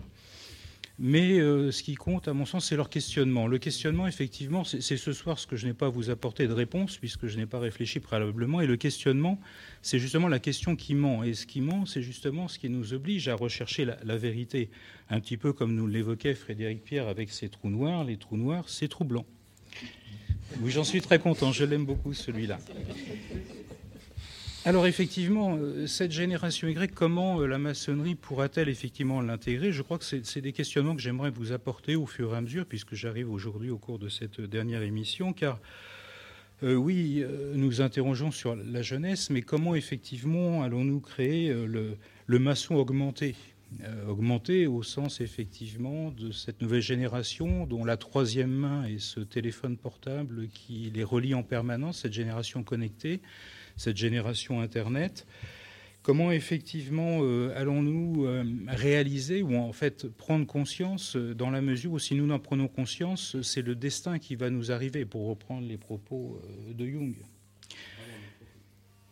Et donc, la, question qui va au-delà de, de- du massot augmenté est bien celle de savoir si nous sommes ou, des utopistes, euh, c'est-à-dire effectivement à suivre complètement et naïvement ce mouvement, cette énorme vague, ou si nous sommes des dystopiens, c'est-à-dire à mettre en cause ce mode numérique, ce mode, d'où ma venue d'ailleurs ce soir aussi dans cet environnement pour euh, faciliter effectivement la, communication et permettre à, à nombre de, euh, de nos frères, de nos sœurs éloignés de pouvoir effectivement participer en quelque sorte à tout cela.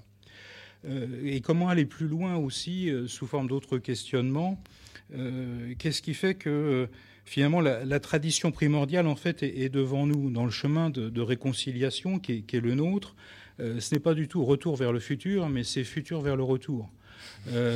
Voilà, comment effectivement faire vivre cela D'au- D'autres questions m'apparaissent aussi et qui pourraient faire l'objet effectivement de, de thèmes. Je sais que je vais faire sourire ce soir, mais je pense réellement que la, la féminité est l'avenir de l'homme maçon.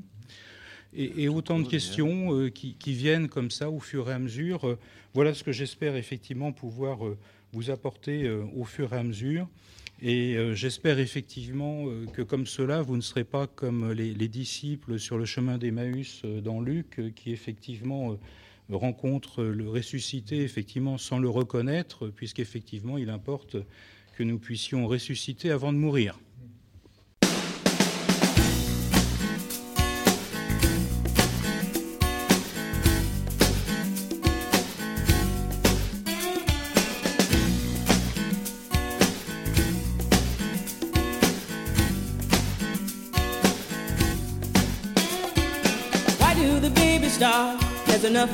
Feed the world.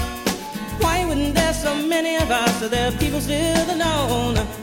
Why are the missiles called peacekeepers when they're aimed to kill? Why is a woman still not safe when she's in her home? Love is hate, war is peace. No is yes, we're all free. But somebody's gonna have to answer. Time is coming soon. Amidst all these questions and contradictions, there's some who seek the truth. But tell me, why do the babies starve? There's enough food to feed the world. Why wouldn't there so many of us? Are there people still alone? Why are the missiles called peacekeepers when they're aimed to kill? Why is a woman still not safe when she's in her home? Love is hate. War is peace,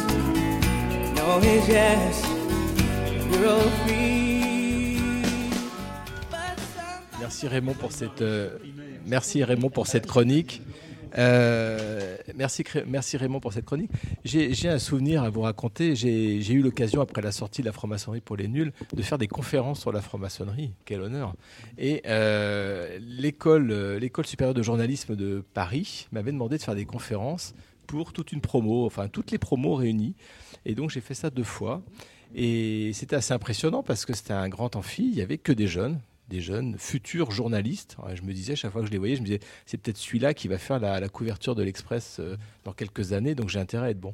Et euh, alors évidemment, j'avais préparé, euh, j'avais préparé tout un, un espèce de cours. Et puis quand on est face à des jeunes, on sait très bien qu'il faut pas faire des cours, il faut faire de l'interaction, etc. Donc, euh, alors il y avait au fond de la classe les mauvais élèves, enfin, ou les bons, ça dépend, qui étaient branchés sur le Wi-Fi et qui étaient en train de pianoter comme des malades sur franc-maçonnerie, Illuminati, complot, ordre mondial, etc., etc. Devant, il y avait les bons élèves qui écoutaient sagement ou qui dormaient un peu. Et puis, euh, je leur ai demandé de, je leur ai demandé de me citer euh, tous les, me donner tous les noms, tous les mots qui leur venaient à l'esprit quand euh, je leur disais franc-maçonnerie, qu'est-ce que spontanément ils évoquaient. Et puis j'écrivais sur deux colonnes, il y avait les trucs que moi j'estimais être plutôt positifs, puis les trucs plutôt négatifs. Puis je leur dis, ben voilà, maintenant, ben, je vais on, va, on va reprendre tous les termes, et puis on a discuté ensemble. Alors j'ai eu deux, trois trucs marrants, il y, a, eu des questions, il y a des mecs au fond de la classe qui m'ont dit, monsieur, est-ce que vous organisez des soirées sadomaso? Ai dit, bah oui, et justement, il y en a une ce soir, si vous êtes intéressés. Voilà. Et euh, il y a une jeune fille aussi qui. Il y a, deux choses qui m'ont touché euh, pendant la, deuxième fois où j'ai fait cette intervention. euh, une toute jeune fille qui était au premier rang, qui écoutait sagement. Et, et j'avais, alors à la fin de, la, de cette présentation, qui durait quand même une, matinée entière, elle est venue me voir, elle dit, vous très discrètement, avec une petite voix, elle dit, vous savez, monsieur, mon père est franc-maçon.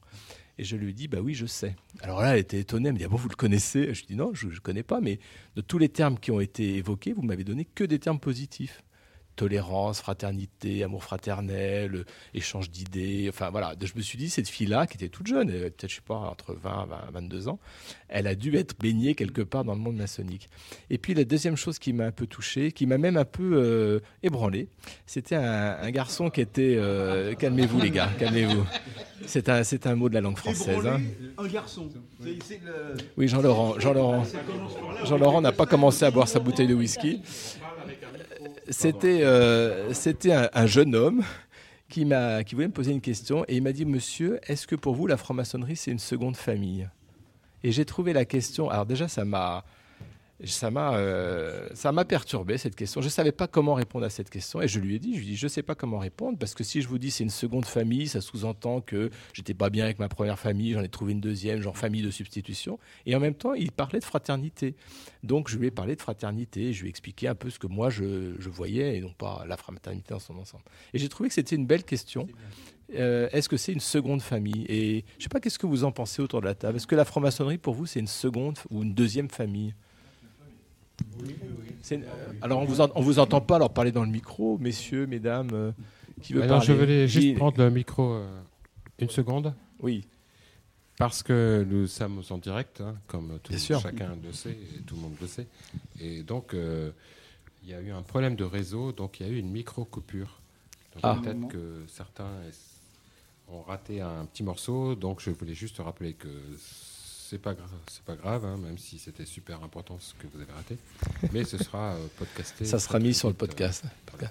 Frédéric Pierre, seconde famille, deuxième famille Oui, euh, deux choses. Oui, oui, bien sûr, c'est une famille. Je crois que hum, nous, nous sommes une famille pour une raison simple, euh, semblable aux réunions de famille. Nos tenues sont des lieux où nous venons amender nos comportements. Quand nous allons voir nos familles réelles et physiques et respectives, nous redevenons en fait assujettis aux valeurs de famille. Euh, nous avons un père absent ou présent selon nos affinités. Nos tenues sont semblables à des réunions de famille puisque nous ne parlons ni politique ni religion. Nous ne parlons de rien qui fâche au fond afin d'éviter de nous mettre sur la gueule pendant la tenue. C'est quand même assez concret. Et puis quand nous repartons, voilà, l'eau est agitée. Puis quand nous repartons, euh, nous tentons tout de même d'être assez fiers des valeurs que nous avons reçues et nous allons tenter de les faire vivre un petit peu plus. La maçonnerie, bien sûr, est une famille où il n'y a pas de parrain, hein, évidemment à la grande différence des familles siciliennes. Je voulais juste rebondir un instant sur ce qu'a dit euh, Raymond Brasier oui. sur Luc, parce que je ne suis pas tout à fait d'accord avec, euh, avec Luc. Moi, je crois que Luc, c'est celui qui a très bien dit tout Jean. En fait, sur les disciples à Emmaüs, c'est merci beaucoup de cette phase-là. Tout à l'heure, je vous parlais de la barque dans Jean, et je crois que le passage que, que citait Raymond, c'était vraiment le passage qui nous apprend à tous ce qu'est l'humilité, qui correspond bien à ce que nous disait euh, Marie-Françoise tout à l'heure. Au fond, sur ce passage-là, il y a l'apparition, est, il est midi, il y en a deux qui, partent et ils sont un peu déçus. Ils sont un peu déçus parce que le prophète, il pensait que c'était le Messie et puis il est mort. Ils croisent quelqu'un, un troisième, qui est sur le bord du chemin, hein, qui est pareil que tout à l'heure dans la barque, il est sur le côté et qui leur dit Vous allez où? Mais tu sais pas, t'as pas entendu la nouvelle, t'as pas, t'as pas lu les journaux, t'as pas, pas regardé sur Insta, quoi. Ben, le tombeau est vide, enfin il est mort et ah il est mort et voilà, on nous a bien eu et on va là-bas, on va à Emmaüs. C'est pas Capharnaüm, c'est Emmaüs. Et, le gars que nous, on a tous reconnu, parce que dans l'histoire, ce la premier roman policier, on sait tout ce qui s'est passé à l'avance, on sait bien que c'est Jésus, nous. Donc leur dit, mais euh, cet homme-là, il était quand même bien plus que ce que vous croyez. Et il est dit dans le texte, et il leur dit toutes les écritures depuis Moïse. La première chose extraordinaire, c'est que l'ignorance n'est pas un prérequis. C'est-à-dire que celui qui, dans le texte, est Dieu, parle à des disciples qui comprennent tout ce qu'il dit. L'ignorance n'est pas un prérequis pour être initié. C'est très important. Ça, et pourtant, ils ne le reconnaissent pas. Ils ne le reconnaissent pas, ils arrivent le soir. Et le soir, moment extraordinaire, vous vous rappelez, on montait dans la barque le soir, et le soir, qu'est-ce qui se passe? Ils vont à table, et là, ils le reconnurent à ceux-là qu'il partagea le vin. Le pain, pardon. À ceux-là qu'il partagea le pain. Et je trouve ce moment extraordinaire, parce qu'il nous dit bien, à mon avis, toute la conduite de ce que doit être le rite écossais ancien accepté. Nous sommes perdus, nous étions deux. Un troisième vient, il vient de côté. Nous essayons de l'entendre, nous ne le reconnaissons pas. Il est porteur de tous les savoirs depuis l'origine et nous n'entendons pas l'origine en lui, et pourtant nous la connaissons déjà sans même savoir qu'elle était parmi nous, la lumière. Cheminant jusqu'à la fin de notre vie et cheminant jusqu'à Capharnaüm dans le désordre, nous allons peu à peu dévoiler et comprendre que ce ternaire-là, c'était celui qui nous unissait. Il va disparaître au moment où il partagera le vin, il va s'effacer, totalité, diamant extraordinaire, lumière de toutes les lumières, en un acte simple, humilité absolue, un seul acte, une seule action, il va dispenser la totalité de la création. Je crois que la maçonnerie, le souffle maçonnique, c'est ça. Pour moi, c'est ce moment où à Emmaüs, nous allons donner la totalité de ce que nous sommes, mais l'ignorance n'est ni un prérequis, ni une possibilité maçonnique. Vous êtes sur Radio Delta, la radio qui rayonne entre les oreilles. Radio, radio, radio, Radio Delta. Jean-Pierre Thomas. Oui, euh, famille. euh, on, est- toujours subjugué par ce que dit Frédéric Pierre. Alors, il nous faut un petit moment de, pour nous en remettre, comme les, comme les auditeurs. Je reviens quand même à la question famille.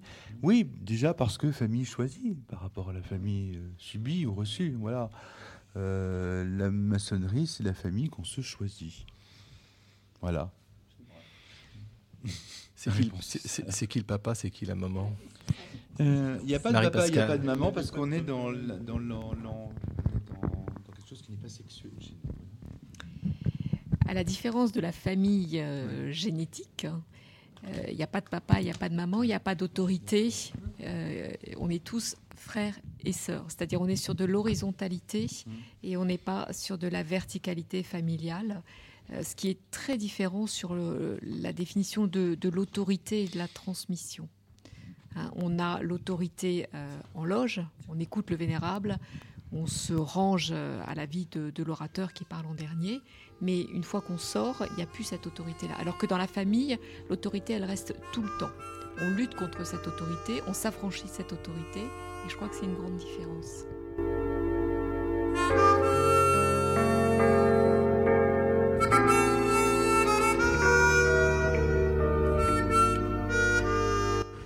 Faut que tu prennes un micro. Allez, Patrick. Fraternité, Alors, euh, famille, pas famille. Fraternité, famille. euh, cette horizontalité est une composante, et pour moi, il y a la, la deuxième dans la reconstruction de notre généalogie. En fait, nous remontons. Nous avons évoqué tout à l'heure la montagne, où l'un montait et les autres n'y parvenaient pas. Et tout le travail, ils sont redescendus, ils sont partis sur les eaux, et nous ne renaissons déjà par l'eau, avant de renaître par l'esprit. Et c'est ce travail de la famille. Qu'est-ce qui fait que nous avons choisi cette famille? Ben Justement, elle n'est pas génétique. Et c'est cette famille qui va nous permettre de remonter le courant, de remonter à la source, de recréer ce qui est notre origine. Un peu comme Lamartine l'évoquait, l'homme est un ange euh, déchu qui se souvient des, des cieux. Et nous sommes dans cette réminiscence. Et fort de cette réminiscence, nous remontons à la source. Et c'est là où la famille nous soutient, c'est celle qui nous a choisis parce que finalement, nous faisons un peu tous la même chose. Et je pense que dans ce que je viens de dire, Raymond se retrouvera. Merci Patrick. Est-ce qu'on peut rappeler la- l'admirable texte de Lamartine euh, en, en 1848 qui reçoit l'hôtel de ville de Paris les maçons et qui dit Je ne suis pas maçon, je ne connais pas vos rites, mais je sais que vous êtes les, les grands contemporains majeurs. Euh, c'est assez intéressant, les visions de Lamartine, qui est en même temps celui qui, dans le voyage à Jérusalem, apporte le vin de Macon de ses vignes, qu'il tourne autour du Golgotha, et qui a la révélation sublime en disant Mais ce pays, il faut les rendre juifs, parce que c'est leur pays. C'est extraordinaire, on est en 1833. 100 ans, euh, 150 ans avant la création d'Israël, Lamartine le voit déjà. Voilà. On a- quelques visionnaires non maçons qui sont euh, des personnages essentiels. Voilà. Surtout quand même Lamartine, qui est le, le grand, grand écrivain romantique, selon moi, qu'on ne lit pas assez. Voilà, je l'aurais dit ce soir. Jean-Laurent, qui nous a rejoint. Oh, oh, que c'est bon, que c'est bon d'être là sans, Bonjour, sans, sans animer. Merci. Bonjour à toutes et à tous. Et, et- et à écouter, et à écouter. euh. C'était comment les embouteillages? Ah, C'était très bien les embouteillages, une heure et demie d'embouteillage. C'est super. Euh, oui, une, euh, une famille évidemment et une généalogie. Parce qu'on est non seulement une famille euh, aujourd'hui, mais on est une famille reliée dans l'espace et dans le temps. Euh, à tout un tas de, de gens qui nous ont précédés et qui ont fait les mêmes travaux que nous. Alors je ne parle pas de filiation euh, historique, etc., mais des filiations euh, spirituelles, des filiations d'intérêt, des filiations de poésie, de musique, d'histoire. Euh, oui, il me plaît à penser que nous sommes euh, parfois les héritiers ou les successeurs des bâtisseurs de cathédrales, des bâtisseurs de, de- des, des- des pyramides et de ceux qui, euh, euh, quelque part, ont levé les pieds du côté maintenant. Alors avant, on pensait que le sapiens euh, datait d'il y a 200 000 ans et qu'il était de la corne de l'Afrique. On a appris qu'il était de 300 000 ans et qu'il était marocain. Eh bien, eh bien c'est cette chaîne ininterrompue vers ce sapiens et vers cette autre chose encore et vers ces, ces- ces- ces milliards d'années-lumière qui nous séparent.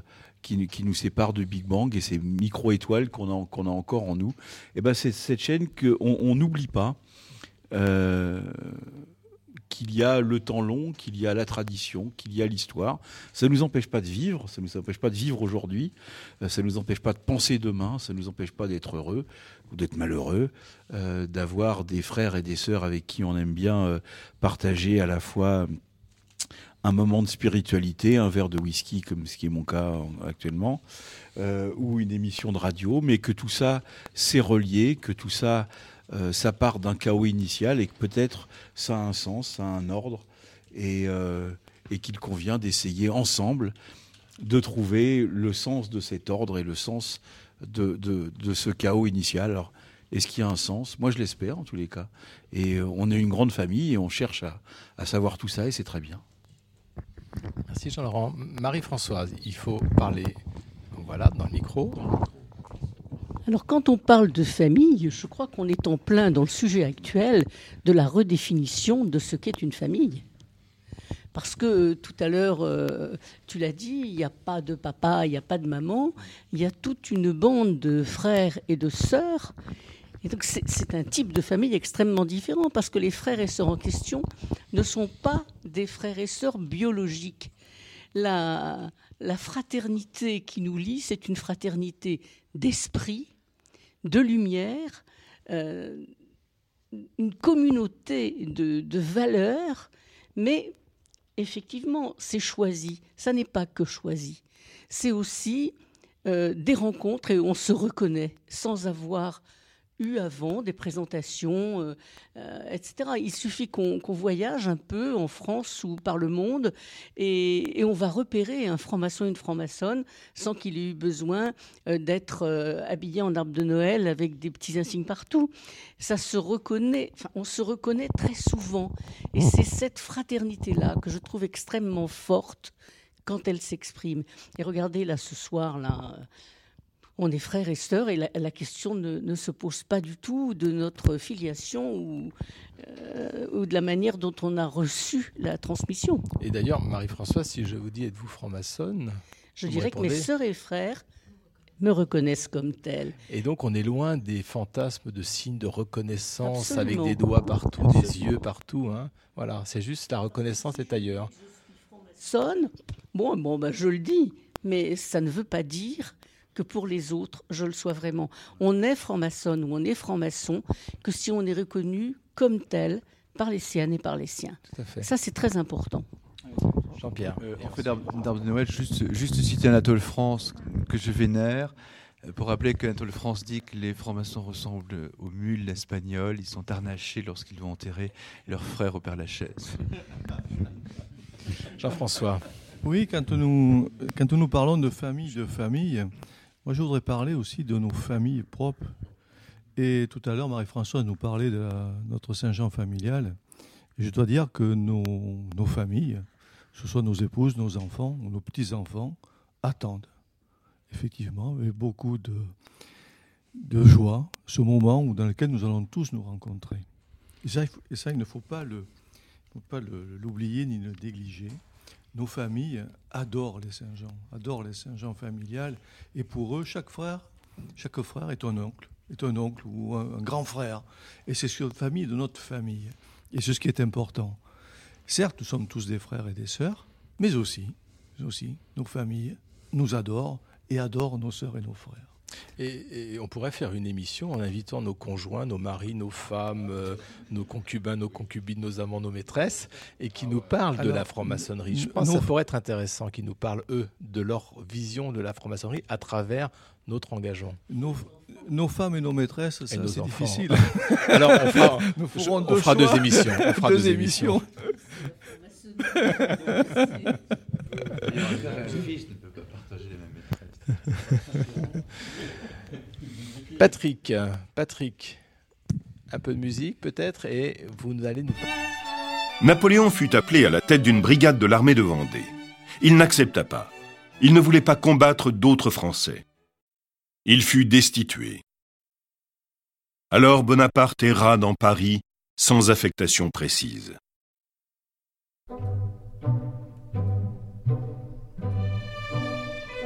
Mais l'année suivante, tout s'arrangea. Le début de l'an 1796 fut une période importante. Patrick, que vient faire Bonaparte dans cette émission? Il était un bon appartement chaud en plein été, effectivement, on peut se poser la question. Mais puisque nous étions ici dans un piège sympathique et familial, nous évoquions, puisque nous avons un nouveau Bonaparte, le pont d'Arcole. Et la réflexion que je me faisais, c'est que la dernière des choses à faire, c'est de traîner les pieds sur le pont d'Arcole. Et maçonniquement, ça pose une autre question, parce que quel est le sens du temps pour nous? Nous n'avons aucun objet, nous n'avons d'autre victoire, peut-être, que celle que nous cherchons sur nous-mêmes, justement, dans cette profondeur qui avait été évoquée du lac sous l'eau agitée. Et donc, je, me posais cette question du temps, et dans, l'omnipotence de l'individu que nous évoquions tout à l'heure, qui s'affranchit du temps et ne voit plus que l'objectif, une réalisation concrète. Et quand nous disions tout à l'heure, euh, poursuivre à l'extérieur du temps, l'œuvre commencer, non, mais en anglais, c'est to achieve. Et to achieve, c'est réaliser, c'est concrétiser. Et par conséquent, pour concrétiser, il faut avoir fait le chemin avant. Et c'était l'idée qui me revenait du, du pont. Ben, finalement, euh, il y a un autre Saint-Jean. Il y a un pont qu'a franchi un de nos frères qu'on évoquait tout à l'heure, qui est le pont qui est à Saint-Jean-Pied-de-Port, qui est le pont sur le chemin de Compostelle. Et ce pont, il a quelque chose d'extraordinaire, parce qu'il est lie à la fois, nous franchissons l'eau, nous sommes dans l'air, et nous arrivons dans la montagne. La montagne espagnole, de l'autre côté, la montagne qui monte sur des sentiers instables, élevés, dangereux, vertigineux. Nous sommes soumis à la puissance de l'air, à la puissance du vent. Et souvent, suivant l'époque, sous un soleil écrasant. Donc ce pont, à ce moment-là, ce sont nos épreuves fondamentales que connaissent tous les anciens, que connaissent toutes les traditions des quatre éléments. Des quatre éléments que nous allons réunir, mais nous n'avons pas de temps. Nous n'avons pas d'objectif. Qu'est-ce que ça veut dire que réunir quatre éléments? Et c'est une longue marche. Et c'est ce monde étrange dans lequel nous sommes, nous maçons, où nous nous moquons complètement de l'objectif. Évidemment, Saint-Jacques, ok, c'est à quelques un mois de marche, quelques kilomètres, c'est physique. C'est une basilique. On peut dire, mais quel quel est le sens de ça? Alors effectivement, euh, quand on est un Bonaparte, on veut conquérir. Là, là c'est concret, prendre une position. Et cette position, on va en appuyer une autre si nous sommes assez rapides pour ne pas nous laisser prendre. Et nous pouvons penser aujourd'hui que Cincinnatus, puisque c'est peut-être la position de celui dont nous parlions tout à l'heure, souvenons-nous de Rome, il n'a que six mois. Mais ça, ce n'est pas un sujet maçonnique. Et donc, dans ce chemin, en fait, c'est le chemin qui est important. Et il n'y a pas de chemin vers Compostelle. Il n'y a que deux points. Nous partons d'un point, ça peut être Vézelay, ça peut être Conques, ça peut être n'importe où. Et nous allons franchir plein de choses. En fait, ce chemin, c'est simplement une représentation de la quête. La quête dont l'objectif est indéterminé, même si c'est un tas de pierres, euh, œuvre humaine, qui s'élance vers le ciel et qui pourrait nous dire que c'est le point où nous trouverions cette verticalité que nous cherchions tout à l'heure. Mais quelle importance Si nous sommes sur la montagne, qu'est-ce que nous allons chercher une cathédrale? Nous sommes déjà plus haut qu'elle. Mais en haut de la montagne, nous n'avons toujours pas, même temps dans la main vers le haut, dans ce geste qui était évoqué, tout méditerranéen, de jeunes adolescents à qui nous voulions parler, nous ne touchons toujours pas le ciel. Nous sommes toujours sur Terre. Et donc, dans ce chemin, ce qui compte, c'est ce qui va se passer. C'est réunir ce qui n'était pas le pont, les quatre éléments. C'est un autre symbole de l'homme qui va réunir cet ensemble. Et c'est dans cette marche au chemin indéterminé, bien sûr, on peut demander à Terre d'Ave, on va passer par là, où il y a le chemin habituel, on peut faire les plans, mais quelle importance Quelle importance L'important, c'est de s'être dit, je me moque complètement du monde qui m'entoure, je sors de mes objectifs, je sors de ce temps contraint, le temps n'est plus. Je me donne le temps. Je ne sais pas ce qui va se passer.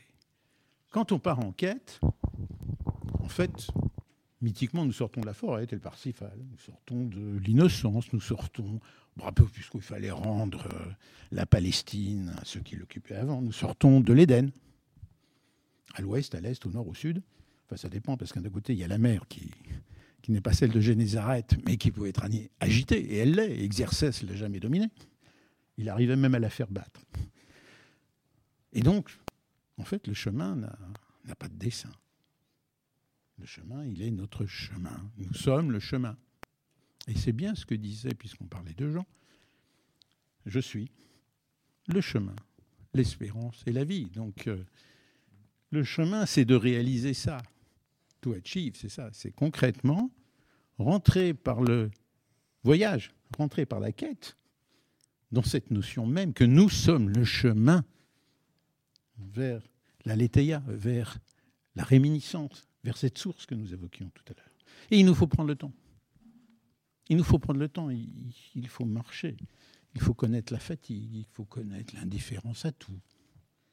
Quelle importance finalement C'est peut-être le corps au pied qui est beaucoup plus important que le loyer en fin de semaine. Euh, D'ailleurs, ben, ouais, bon, je plus.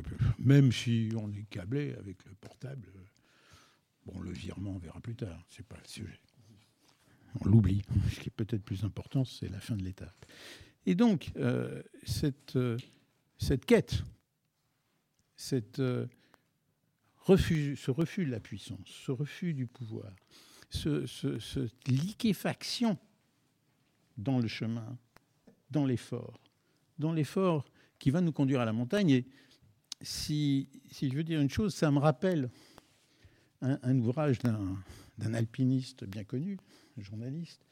Finalement, que sont les maçons du point de vue du temps courant achevant cette montagne, escaladant cette montagne, sinon des conquérants de l'inutile, mais les révélateurs d'eux-mêmes.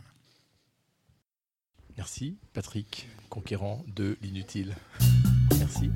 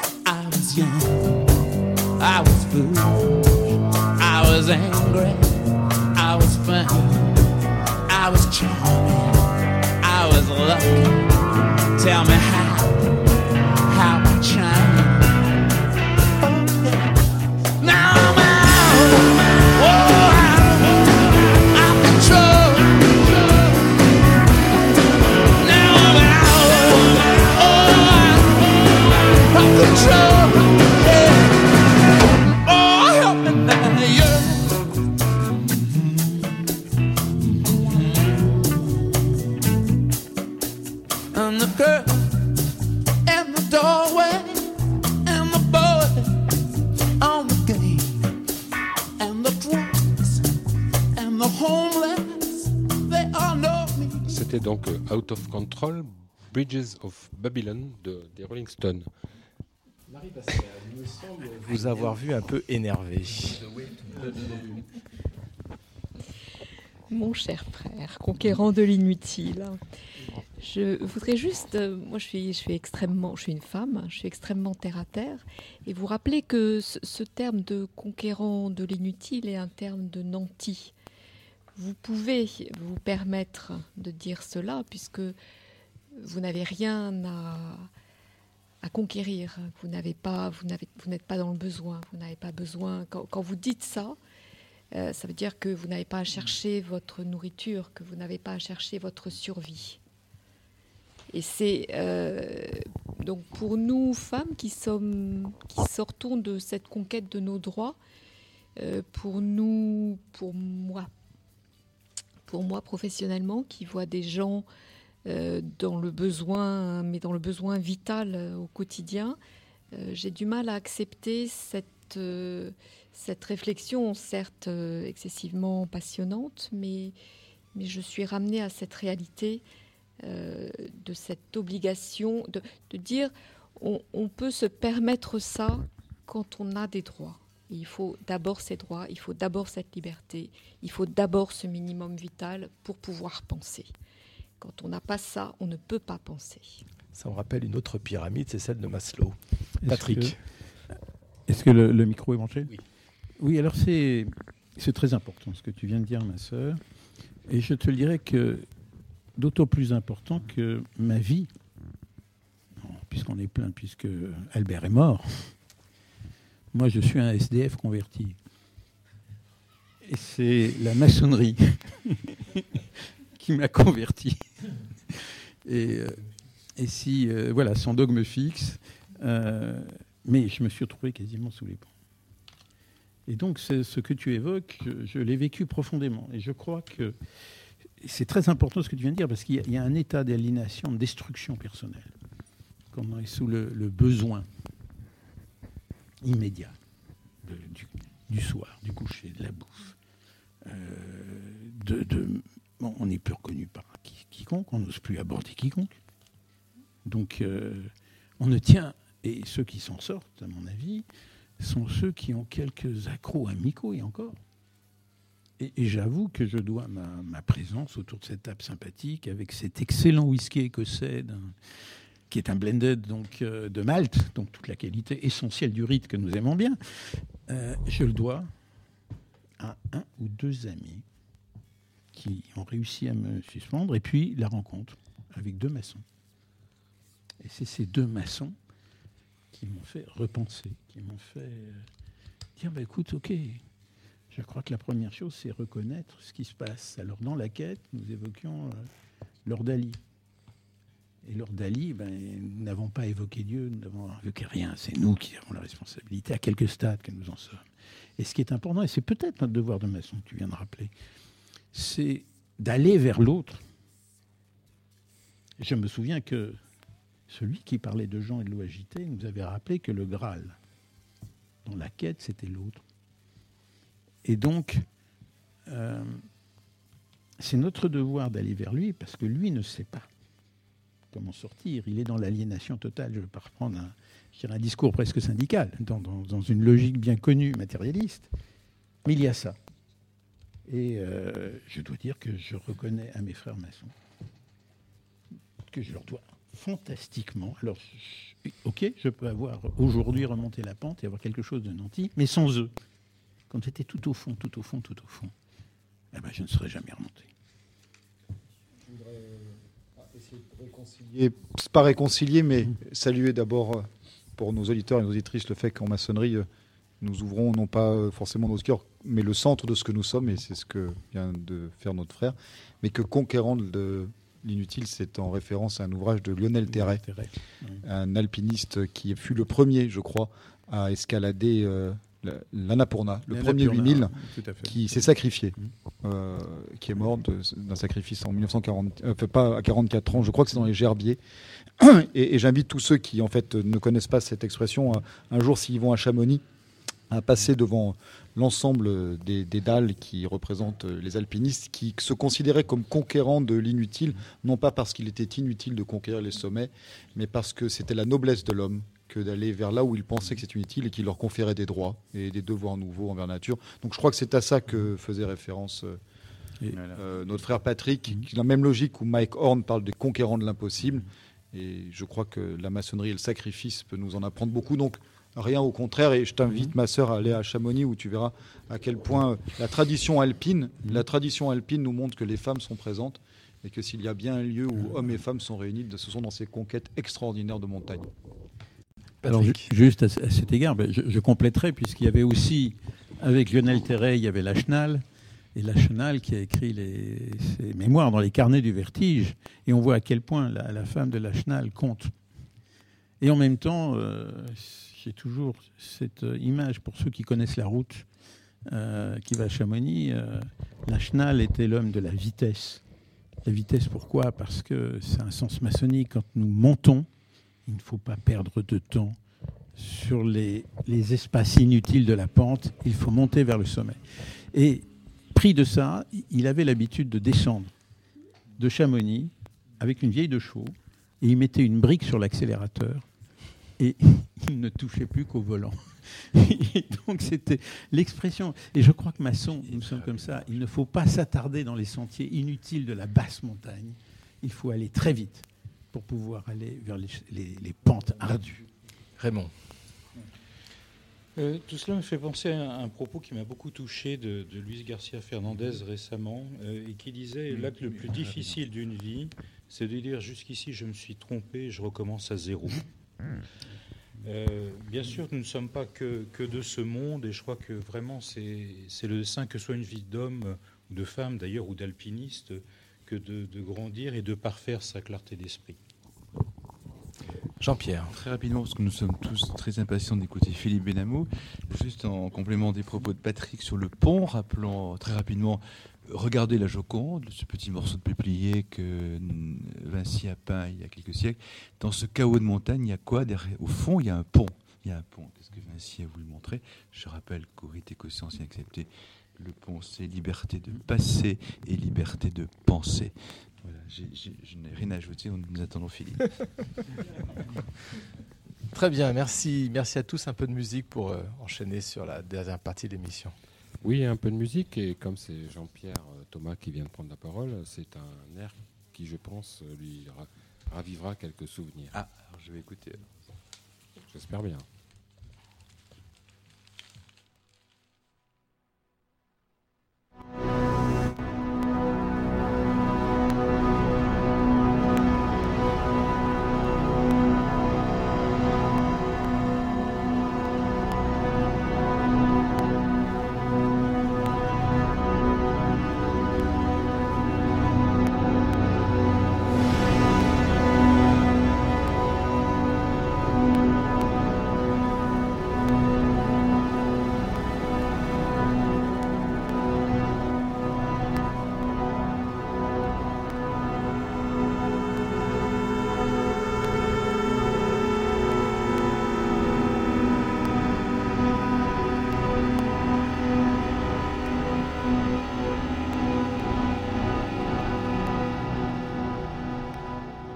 Il s'agit, euh, il s'agit de Transmu- Transmutation 2 de Daniel.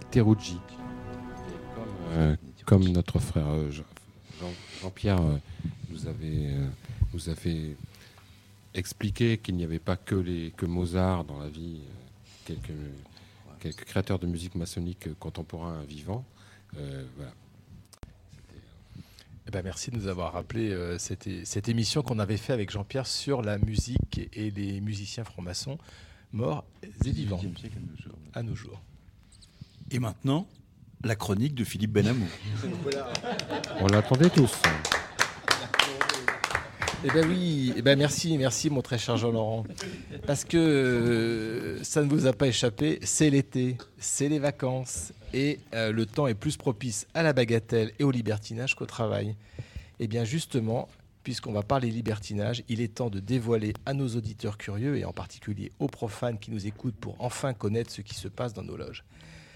C'est vrai quoi, on communique à tout va, on blogue, on tweet, on radiodiffuse, certains même se filment, mais les questions restent posées et restent mystérieuses. Que se passe-t-il dans le secret des loges? Que se passe-t-il lorsque les portes sont fermées? Quels rituels bizarres suivent les membres de cette horrible secte que l'on appelle franc-maçonnerie? À quoi servent tous ces symboles étranges et souvent macabres qui hantent nos temples? Je connais les réponses à ces interrogations. Je les connais pour les avoir lus dans les textes antimaçonniques les plus farfelus comme les plus illuminés. Contrôler l'économie mondiale, renverser les religions, corrompre les jeunes esprits, élaborer les lois de la République, faire des affaires, former des élites, mais aussi assassiner de petits-enfants, violer de pauvres vierges et boire leur sang, s'accoupler avec des chèvres et des boucs en invoquant l'Antéchrist. Eh ben non, eh bien non, rien de tout ça n'est vrai. La vérité est pire. Oui, la vérité est pire. Et je vais, chers auditeurs profanes, qui rêvaient en nous écoutant de savoir enfin ce qui se passe dans nos loges, je vais donc vous raconter, je vais tout vous raconter. Donc approchez-vous, collez votre oreille au lourd battant de la porte du temple. Ce ne sont pas des paroles de comploteurs que vous entendrez, mais un long soupir de plaisir, un murmure d'extase, quelques cris, un frôlement de la soie sur un cuir d'un tablier. À travers le trou de la serrure, ce ne sont pas des sœurs et des frères sagement assis que vous allez apercevoir, mais des corps mi-nus, mi-vêtus, ivres de désir, se frottant les uns aux autres dans une orgie sensuelle. Eh oui, car une loge maçonnique n'est pas un temple dédié à la raison, mais le temple de l'amour, où tout invite au plaisir et à la chair, où Héros et Aphrodite se retrouvent. Bref, une loge est un lupanar discret où les sœurs et les frères se retrouvent pour... Euh, bon, on, a compris, mais avez-vous des preuves de ce que vous avancez? Ah, des preuves, Jean-Laurent, euh, oui, bien sûr, j'en ai. Et, et je pourrais vous raconter de belles histoires, mais hélas, le serment que j'ai prononcé, que vous avez prononcé et que vous avez tous prononcé euh, autour de cette table, ce serment donc m'engage à garder le secret et je vais donc parler par allusion. Et puis, vous le savez, les maçons ne sont plus opératifs depuis bien longtemps. Ils sont spéculatifs. Et il y a entre ces deux termes autant de distance qu'entre la pornographie et l'érotisme. Entre la pornographie qui donne à voir et qui expose, qui déballe et qui finalement passe à l'acte, et l'érotisme qui suggère, qui cache, qui évoque, qui incite, qui suscite. Alors regardons du côté des symboles maçonniques qui ornent les temples pour voir à quel point le rituel maçonnique est entièrement tourné vers les choses de l'amour. Et puisqu'il est symbole, rien n'est montré, rien ne se dévoile, il incite, il suggère, il suffit de savoir regarder. Tenez Jean-Laurent, un exemple criant du caractère sexuel des symboles maçonniques, puisqu'il s'affiche sur le logo de notre émission. Ces deux colonnes sur lesquelles se détachent directement les deux lettres B et J qu'on retrouve, qu'on retrouve à l'entrée des temples maçonniques. Non, non, non, non, non. Ces deux colonnes B et J dans les temples maçonniques. Le rituel nous dit que B et J se rapporteraient aux colonnes du temple de Salomon. Ce seraient les initiales des mots hébreux imprononçables, alors que chaque maçon et chaque maçonne le sait bien. B et J sont les initiales de baiser et jouir, qui, comme chacun sait, sont les deux mamelles de la franc-maçonnerie. Nous voici donc dans le vif du sujet. Oui, dans le vif. Mais poursuivons. Poursuivons. Tous les symboles maçonniques nous poussent au plaisir de la chair. Tenez, Jean-Laurent, comment ne pas voir dans l'équerre et le compas deux paires de jambes, dont l'une, le compas s'ouvre et se ferme à loisir, deux paires de jambes prises dans un kamasutra graduel, une jambe au-dessus de l'autre, puis l'autre, puis les deux. D'ailleurs, sur quoi l'équerre et le compas sont-ils posés? Sur le volume de la loi sacrée. Sacré Sacrum Ah, tiens, voilà le sacrum. Os sacré dont Wikipédia nous dit qu'il forme qu'il a une, une forme pyramidale dont la base s'appelle le promontoire sacré et la pointe de la pyramide, l'apex, le mont de Vénus n'est pas loin. Et sur quoi le volume de la loi sacrée est-il ouvert? Sur le prologue de l'évangile de Jean, où il est dit au commencement était la verge. Euh, pardon, le verbe. Bon, je m'égare, je m'égare, toutes ces évocations me tournent la tête. Que dire encore de la lettre G? La lettre G qui s'inscrit au centre de l'étoile à cinq branches. Cette lettre G que les rabat-joie, les peines à jouir, de la symbolique, associe à la géométrie, à la génération, à la gnose, alors que nous, nous, êtres de désir, savons bien que cette lettre G cache un point du même nom, un point qu'il nous faudra chercher à l'intérieur de nous-mêmes ou à l'intérieur de l'autre. Ma sœur, mon frère.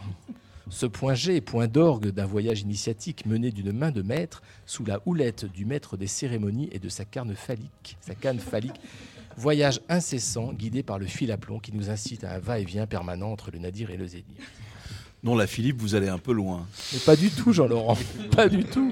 Mais je n'invente rien. Et vous le savez aussi bien que moi.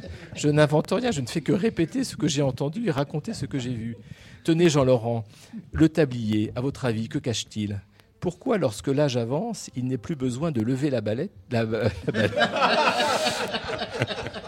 Il n'est plus besoin de lever la bavette et que la tenir baissée suffit à cacher l'émotion produite par un pied gauche en pantoufle.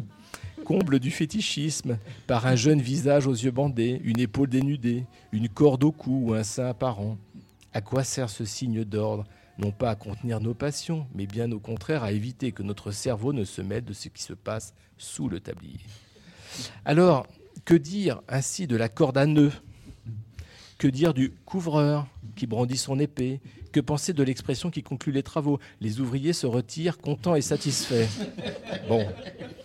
Que vous suggère le tronc de la veuve dans lequel nous versons notre obole Savez-vous, Jean-Laurent, que les maçons et les maçonnes caressent longtemps leurs boules noires et blanches avant de prendre une décision pour de présentes élections? Que dire enfin de l'attouchement? Que dire du baiser fraternel? Mais bien sûr, mon cher Jean-Laurent, tout ceci est un jeu de l'esprit. C'est un jeu de l'esprit et les francs-maçons et les francs-maçonnes qui se réunissent ne se livrent ni au jeu de l'amour ni au complot mondial. Ils travaillent pour le perfectionnement de l'humanité et s'ils le font, c'est qu'ils sont convaincus que l'amour, l'amour agapé pour les Grecs et non plus éros que je me suis amusé à évoquer ici, l'amour donc est la seule chose, la seule voie pour parvenir à construire un monde où il fait bon vivre ensemble. Et pour conclure, citons Sade, citons Sade qui disait que toute la morale humaine est renfermée dans ce seul mot, je le cite, rendre les autres aussi heureux que l'on désire de l'être soi-même et ne jamais leur faire plus de mal que nous n'en voudrions recevoir.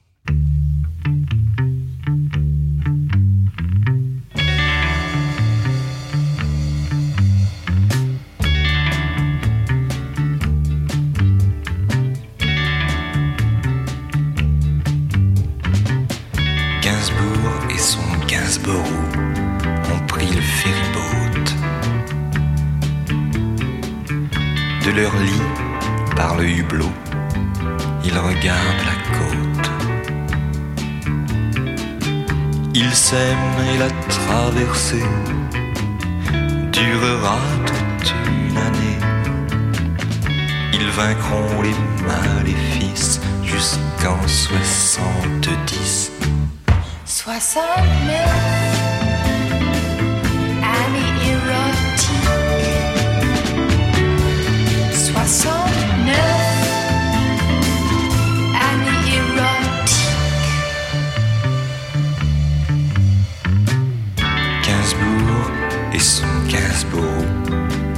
rejoindre Paris.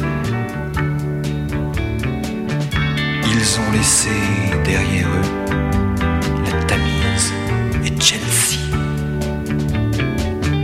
Ils s'aiment et la traversée durera toute une année et que les dieux les bénissent jusqu'en 70. 69 année érotique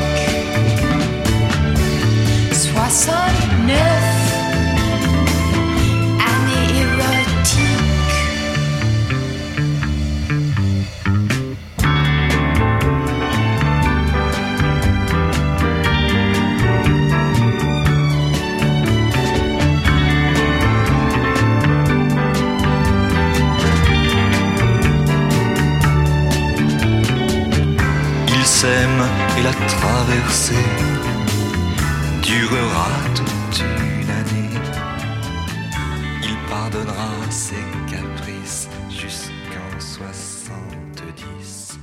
Bien, on arrive à la fin de l'émission. Merci de- d'être resté avec nous sur euh, l'émission 1, 2, 3 Soleil consacrée à la, maçonnerie et on est toujours sur Radio Delta. Merci à, tous les chroniqueurs euh, de cette année qui sont venus euh, se mettre autour de la table et, parler euh, à leur guise d'un sujet qu'ils avaient choisi. Donc merci à vous tous. Merci à tous nos auditeurs. Merci à nos auditeurs en podcast qui vont continuer à nous écouter aussi longtemps que possible. Et puis je vais laisser la parole à la parole de la fin à Jean Laurent qui doit nous parler de bouquins et puis de tenues d'été et puis de plein d'autres choses. Merci Philippe. Alors quelques mots pour conclure, mais peut-on conclure une telle émission? Euh, Tout d'abord, je voudrais vous parler euh, d'un- livre, parce que c'est le quatrième volume euh, des bouquins de Louis Trébuchet, et qui va traiter du rite écossais ancien accepté de 1804 à, à 2004. Euh, c'est un peu cher, euh, mais vous en avez pour votre argent, parce que je crois que ça coûte une soixantaine d'euros. C'est deux volumes, deux volumes pleins euh, aux éditions Ubix, une édition de, de Marseille. Euh, c'est un volume merveilleux. Euh, achetez-le, lisez-le pendant vos vacances, et parce que vous avez de la lecture euh, pendant ces vacances. Alors, alors la lecture, la lecture que vous aurez pendant les vacances, ce sont trois cahiers. Euh, trois cahiers, alors un cahier de l'apprenti, un cahier du compagnon et un cahier du maître, qui sont les cahiers de vacances du franc-maçon, qui sont dus à la plume de Philippe Benamou et au dessin merveilleux de Sat. Alors vous allez vous bidonner, mais en fait tout est vrai. C'est ça qui est rigolo, c'est qu'en plus vous allez vous marrer et vous allez euh, le, le- le faire avec euh, avec des, des, des, des choses qui sont euh, qui sont qui sont vraies, euh, qui sont qui sont rigolotes, qui sont marrantes. Ça vous va ça va vous faire passer vraiment un un, un super moment. Alors vous avez un cahier pour les apprentis, un cahier pour les maîtres et un cahier pour les compagnons. Donc trois cahiers si vous avez bien suivi toutes mes explications. Euh, c'est pareil, n'oubliez pas de, de partir euh, avec euh, en vacances. C'est publié par les éditions d'Hervy et je vais vous dire un truc, c'est même moins de 10 euros le cahier. Alors, Oui, mais- vous, mais- vous- vous auriez tort de vous en priver. Jean, Jean-Laurent, est-ce Présent. Est-ce qu'il y a les réponses à la fin? Quand même Oui, il y a les questions et il y a les réponses, mais lisez pas tout de suite les réponses. Essayez d'abord de trouver euh, en- en- en- a- avec avec les copines, les copains, les frères et les sœurs que vous trouverez en vacances les, les, les bonnes les bonnes réponses aux bonnes questions. Philippe Benamou. Et puis il y a aussi, évidemment, il y a des questions, mais il y a aussi des mots croisés, des coloriages. euh, enfin, c'est un vrai, euh, c'est un peu le, le cahier de vacances qu'on avait quand on était gamin. Euh, sauf que là, c'est pas votre papa, c'est pas votre maman qui va vous l'acheter, c'est éventuellement votre parrain ou le véné de la loge, à voir. Que pour ceux qui ne savent ni lire ni écrire, mais seulement épeler, on peut faire des coloriages. Il y a des coloriages. Pas forcément le parrain. hein. Ça- vous rappellera les- quand je- vous étiez jeune Je lis ça pour mes filleuls, pas forcément le parrain. les filleuls peuvent se l'acheter tout seuls. Et ça vous rappellera, alors c'est un peu un, manuel des castors juniors, mais super drôle. Et puis pour les, pour les francs-maçons ou ceux qui, qui, qui aspirent à le devenir. Marie-Françoise.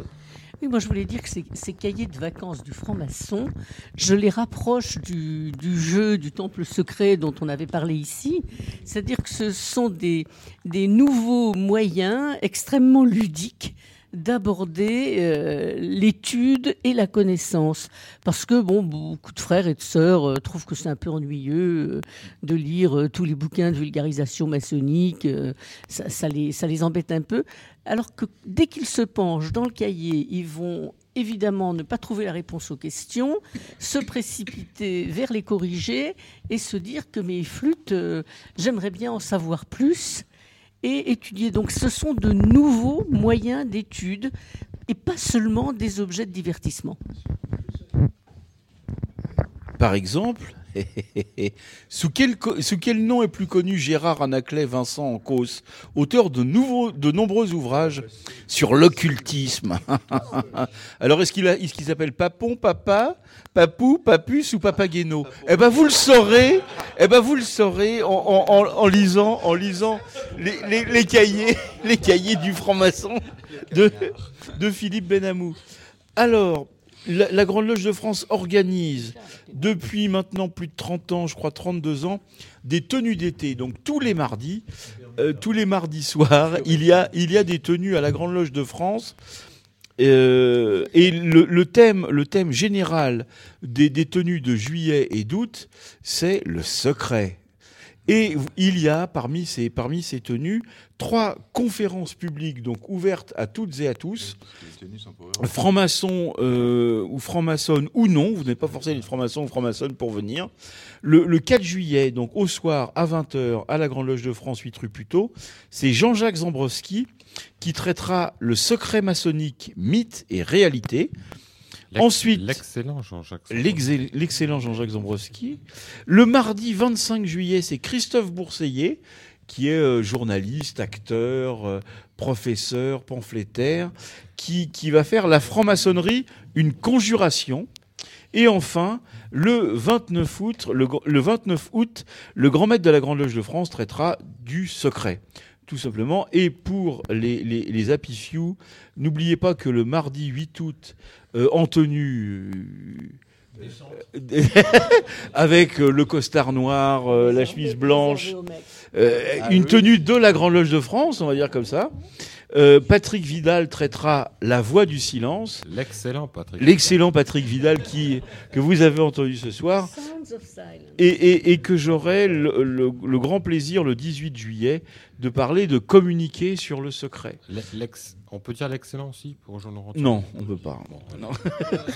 L'incomparable. Voilà, l'incomparable. Et, et on me demande d'annoncer, mais nous en reparlerons, euh, nous en reparlerons évidemment au mois de septembre, puisque le vendredi 13 octobre, alors on a un peu de temps pour en parler, à Bondy, dans la banlieue parisienne, puisque les francs-maçons se réunissent même maintenant en banlieue, voyez-vous un peu, mais c'est super, et puis c'est un superbe temple. Philippe Charwell, le grand maître de la Grande Loge de France, donnera une conférence Devenir franc-maçon aujourd'hui à Bondy, euh, à l'auditorium de Bondy, par- à l'auditorium de Bondy, pardon, le whisky commence à faire son effet, le vendredi 13 octobre prochain. Je répète, le vendredi 13 pour faire suite à la chronique de. Et euh, il, il est important de. Le vendredi 13 dans le 9-3. Jean- Jean-Laurent, il est important de signaler que Oui. Radio Delta sera présent lors de cette. Et Radio Delta, Gilles à la technique et, et un certain nombre de, de, de nos, ouais, non. de, de- de nos amis, euh, de nos amis seront présents. Et vous pouvez également retrouver sur le site de, Radio Delta euh, les magnifiques interviews que Gilles à la technique a faites, notamment de Claude Collin, le souverain grand commandeur du Suprême Conseil de France, euh, lors de la remise du, du prix de thèse du Suprême Conseil de France. oui, oui, à, à Gérard Gruson pour son pour son livre sur l'architecture. Euh, à François, pourquoi j'ai Gérard Euh, François Gruson a une thèse qu'il a qu'il a qui- qu'il a qu'il a hum, je sais pas comment on dit passé Sou- soutenu. soutenu Soutenu. soutenu C'est un très- un très beau texte. c'est un très beau texte c'est c'est Ouais, c'est- c'est, euh, je profite que tu parles Ouais. de cela pour, pour euh, dire quand même que c'était un moment assez exceptionnel, Oui. puisque c'était la première fois globalement que le Suprême Conseil de France euh, Ouvrait ses en- portes. En la personne du très puissant souverain grand commandeur, ouvrait ses portes et commençait à communiquer vers l'extérieur. J'aime bien, j'aime bien l'élan, l'élan, l'élan psychologique que, que Gilles à la technique prend pour dire très puissant souverain Oui, grand non, commandeur, pour ne pas oublier un seul terme. C'est-à-dire qu'avant, pendant et après l'interview, je l'ai, je l'ai dénommé à peu près n'importe comment. Et que j'ai fini par apprendre la Mais- formule par cœur. ouais. Mais euh, c'est- ce- c'est une super dit, thèse, euh, c'est un super non, texte. C'est une super Et, thèse. euh, c'est, euh, c'est, euh, voilà, c'est une super directrice de thèse aussi, Voilà. qui a été interviewée par Radio Delta, comme François Grezon. Ah, mais oui. Et comme euh, Claude Conin. Et donc- Pardon? Ah oui, pardon, j'ai oublié de dire, mais, mais on en reparlera encore. En que ligne. que, le- que la, la conférence de Philippe Charvel, il faut s'inscrire sur www.ecosysme.fr. Mais on en reparlera une nouvelle fois en septembre, et puis euh, sur nos, nos blogs et nos sites Facebook respectifs, nous en, nous, nous en, nous en parlerons. Marie-Françoise. Oui, je, je voulais revenir sur la fameuse. Je voulais revenir sur la, la fameuse interview de, du très puissant souverain grand commandeur euh, Claude Quelin euh, lors de cette remise euh, de prix. Euh, euh, il, il avait euh, eu la, la grande délicatesse d'inviter Monique Rigal, Exactement. le très puissant souverain grand commandeur du Suprême Conseil féminin de France. Exactement. Donc c'est important de souligner qu'il communiquait pour la première fois, mais que pour la première fois aussi, il affichait une reconnaissance euh, plus qu'implicite, explicite de la qualité initiatique Mhm. des sœurs euh, du Suprême Conseil féminin de France. Elle a été présentée ès-qualité, Bah, euh, très peu, oui. etc. Enfin, il n'y avait aucune, euh, Non, mais je, aucune je tiens- ambiguïté. hein. je tiens à le souligner Mm, parce oui. que souvent on entend dire ah oui les frères ils ne nous reconnaissent pas, ils nous méprisent, etc. Et c'est extrêmement important de souligner que il ne faut pas mélanger les choses. C'est pas parce qu'il n'y a pas d'intervisite qu'il n'y a pas de respect de la qualité maçonnique de l'autre que Mm. Oui. je reconnais ma sœur comme Ne, ne- ne pas recevoir ne veut pas dire ne pas reconnaître. Voilà. Oui, d'ailleurs, nous avons. Nous, l'entendons avons, bien euh, ainsi, mon frère, même si ça nous fait grincer les dents très souvent. Nous avons d'ailleurs essayé de, de l'interviewer, du coup, mais elle était déjà. Non, elle était, oui. euh, Parce que, bon, il faut, il faut dire qu'il faisait. Il faisait 42 degrés dans les temples, c'était c'était une, c'était une horreur absolue, mais. On avait, voilà, il, il faisait très très chaud et quand on a essayé de l'interviewer, elle était déjà partie. Mais euh, nul doute qu'elle euh, sera un jour sur les ondes de Radio Delta. Ah oui, nous l'inviterons. Si, si elle veut bien, si elle veut bien accepter notre invitation, elle sera la bienvenue. Faudra- il faudra faire vite parce que son mandat s'achève début décembre. Ah, en effet. les oui. mandats s'achèvent. Où Mais les postes restent. Les Et- mandats s'achèvent, mais les, les Radio Delta demeurent. Voilà. Merci beaucoup. Merci beaucoup vraiment à, à toutes et à tous pour cette émission. Alors comme je suis arrivé avec une heure de retard, je vais évidemment laisser les, les- les deux mots de conclusion à celui qui, euh, avec, euh, avec brio, maestria et de main de maître, a assuré euh, euh, la présentation et, et l'organisation de cette émission. Euh, Philippe Benamou d'abord et puis Gilles à la technique qui... euh, qui, qui... Ou Gilles à la technique d'abord et Philippe Benamou pour conclure. Allez, Gilles à la technique. Merci Jean-Laurent. Oui, moi d'abord parce que il, il est quand même euh, évident et, normal que ce soit Philippe qui conclue cette, cette dernière émission de l'année. Euh, ce que je non, ce que je voulais dire simplement, c'est que en vue de la préparation de cette émission, j'avais élaboré un formulaire avec euh, nous toutes et tous pour essayer de sonder un peu les auditrices et auditeurs qui nous ont fait le plaisir de nous suivre, de nous écouter de plus en plus tout au long de l'année parce que nous avons commencé cette année très, très doucement, très modestement, en nous demandant si ça allait tenir la route, si nous étions capables de faire une émission sur la durée. Euh, petit à petit, bon, nous sommes arrivés à plus de 15 000 visites sur le site et je ne sais plus, on en est à plus de 3500 écoutes et téléchargements des podcasts. Donc on a, maintenant c'est parti, la deuxième année euh, sera encore meilleure que la première. Et donc euh, nous avions élaboré un formulaire et nous avions demandé aux auditrices et auditeurs de répondre. Malheureusement, Gilles Technique euh, A failli. A merdé. a merdé, a failli, à ce que, ce que vous voulez. On a perdu les réponses. Et lorsque j'ai relancé, donc j'ai relancé un peu tout le monde en disant le- les, les réponses ont été perdues. Bon, on a eu une, c'est Marie-Pascale, parce que j'avais demandé quand même à quelqu'un de la team de tester le formulaire pour savoir s'il marchait bien. voilà, donc euh, désolé, mais nous ferons euh, donc l'an- l'année prochaine nous continuons. Donc Et sur le puis, site euh, de Delta Radio, c'est ça C'est le site de Delta Radio, Radio Delta, Radio Delta. deltaradio.fr, mais le site, la radio s'appelle Radio Delta. Bon, ce qui est bien maintenant, c'est que depuis un an qu'on est là, quand on tape Radio Delta sur euh, Google, on tombe en deuxième position, donc c'est facile de nous trouver, ce qui était moins évident au début de l'année. Donc vous pouvez venir, je- on va laisser le formulaire quand même euh, tout l'été, comme ça vous pourrez répondre pour, euh, pour qu'on sache euh, ce, qui, ce que vous a- ce qui vous a plu, ce que vous avez apprécié, ce que vous avez moins apprécié, et puis surtout ce que vous escomptez qu'on vous propose pour l'année suivante. Voilà, c'est en ça que était intéressant ce formulaire. Tout à fait. Merci Gilles. On a plein d'idées pour l'année qui vient. hein. J'en ai déjà cité une sur les conjoints, les, mar- les- les- les maris, les, les femmes, les maîtresses et les amants. Euh, on, a, on, a, on a plein d'idées, on a plein d'idées, on a plein de projets d'interview. On, repart euh, de plus belle euh, après la, la trêve estivale. On va repartir donc sur toute une nouvelle saison d'émissions d'un, deux, trois soleils sur Radio Delta. Et donc, euh, si vous avez des idées, si vous avez des désirs, si vous voulez qu'on parle d'un certain nombre de sujets, n'hésitez pas à remplir le formulaire. Voilà, il me reste à remercier tous les intervenants de ce soir, leur dire que je les aime beaucoup, parce que la franc-maçonnerie, c'est aussi une histoire d'amour. Nous aussi, on Hein l'aime. Voilà, merci. Donc, euh, on vous aime beaucoup, on s'aime beaucoup, on se fait des bisous. Et maintenant, on va boire, Euh, on va boire. maintenant, nous, on va couper les micros et on va passer aux agapes. Et j'espère que de votre côté, vous allez également passer aux agapes. En tout cas, on boira, on fera la santé des absents. Voilà, merci à tous. Et la prochaine sera le dernier vendredi de septembre. Voilà. À bientôt. atmosphere, but I am safe with you far away from you. Another fire.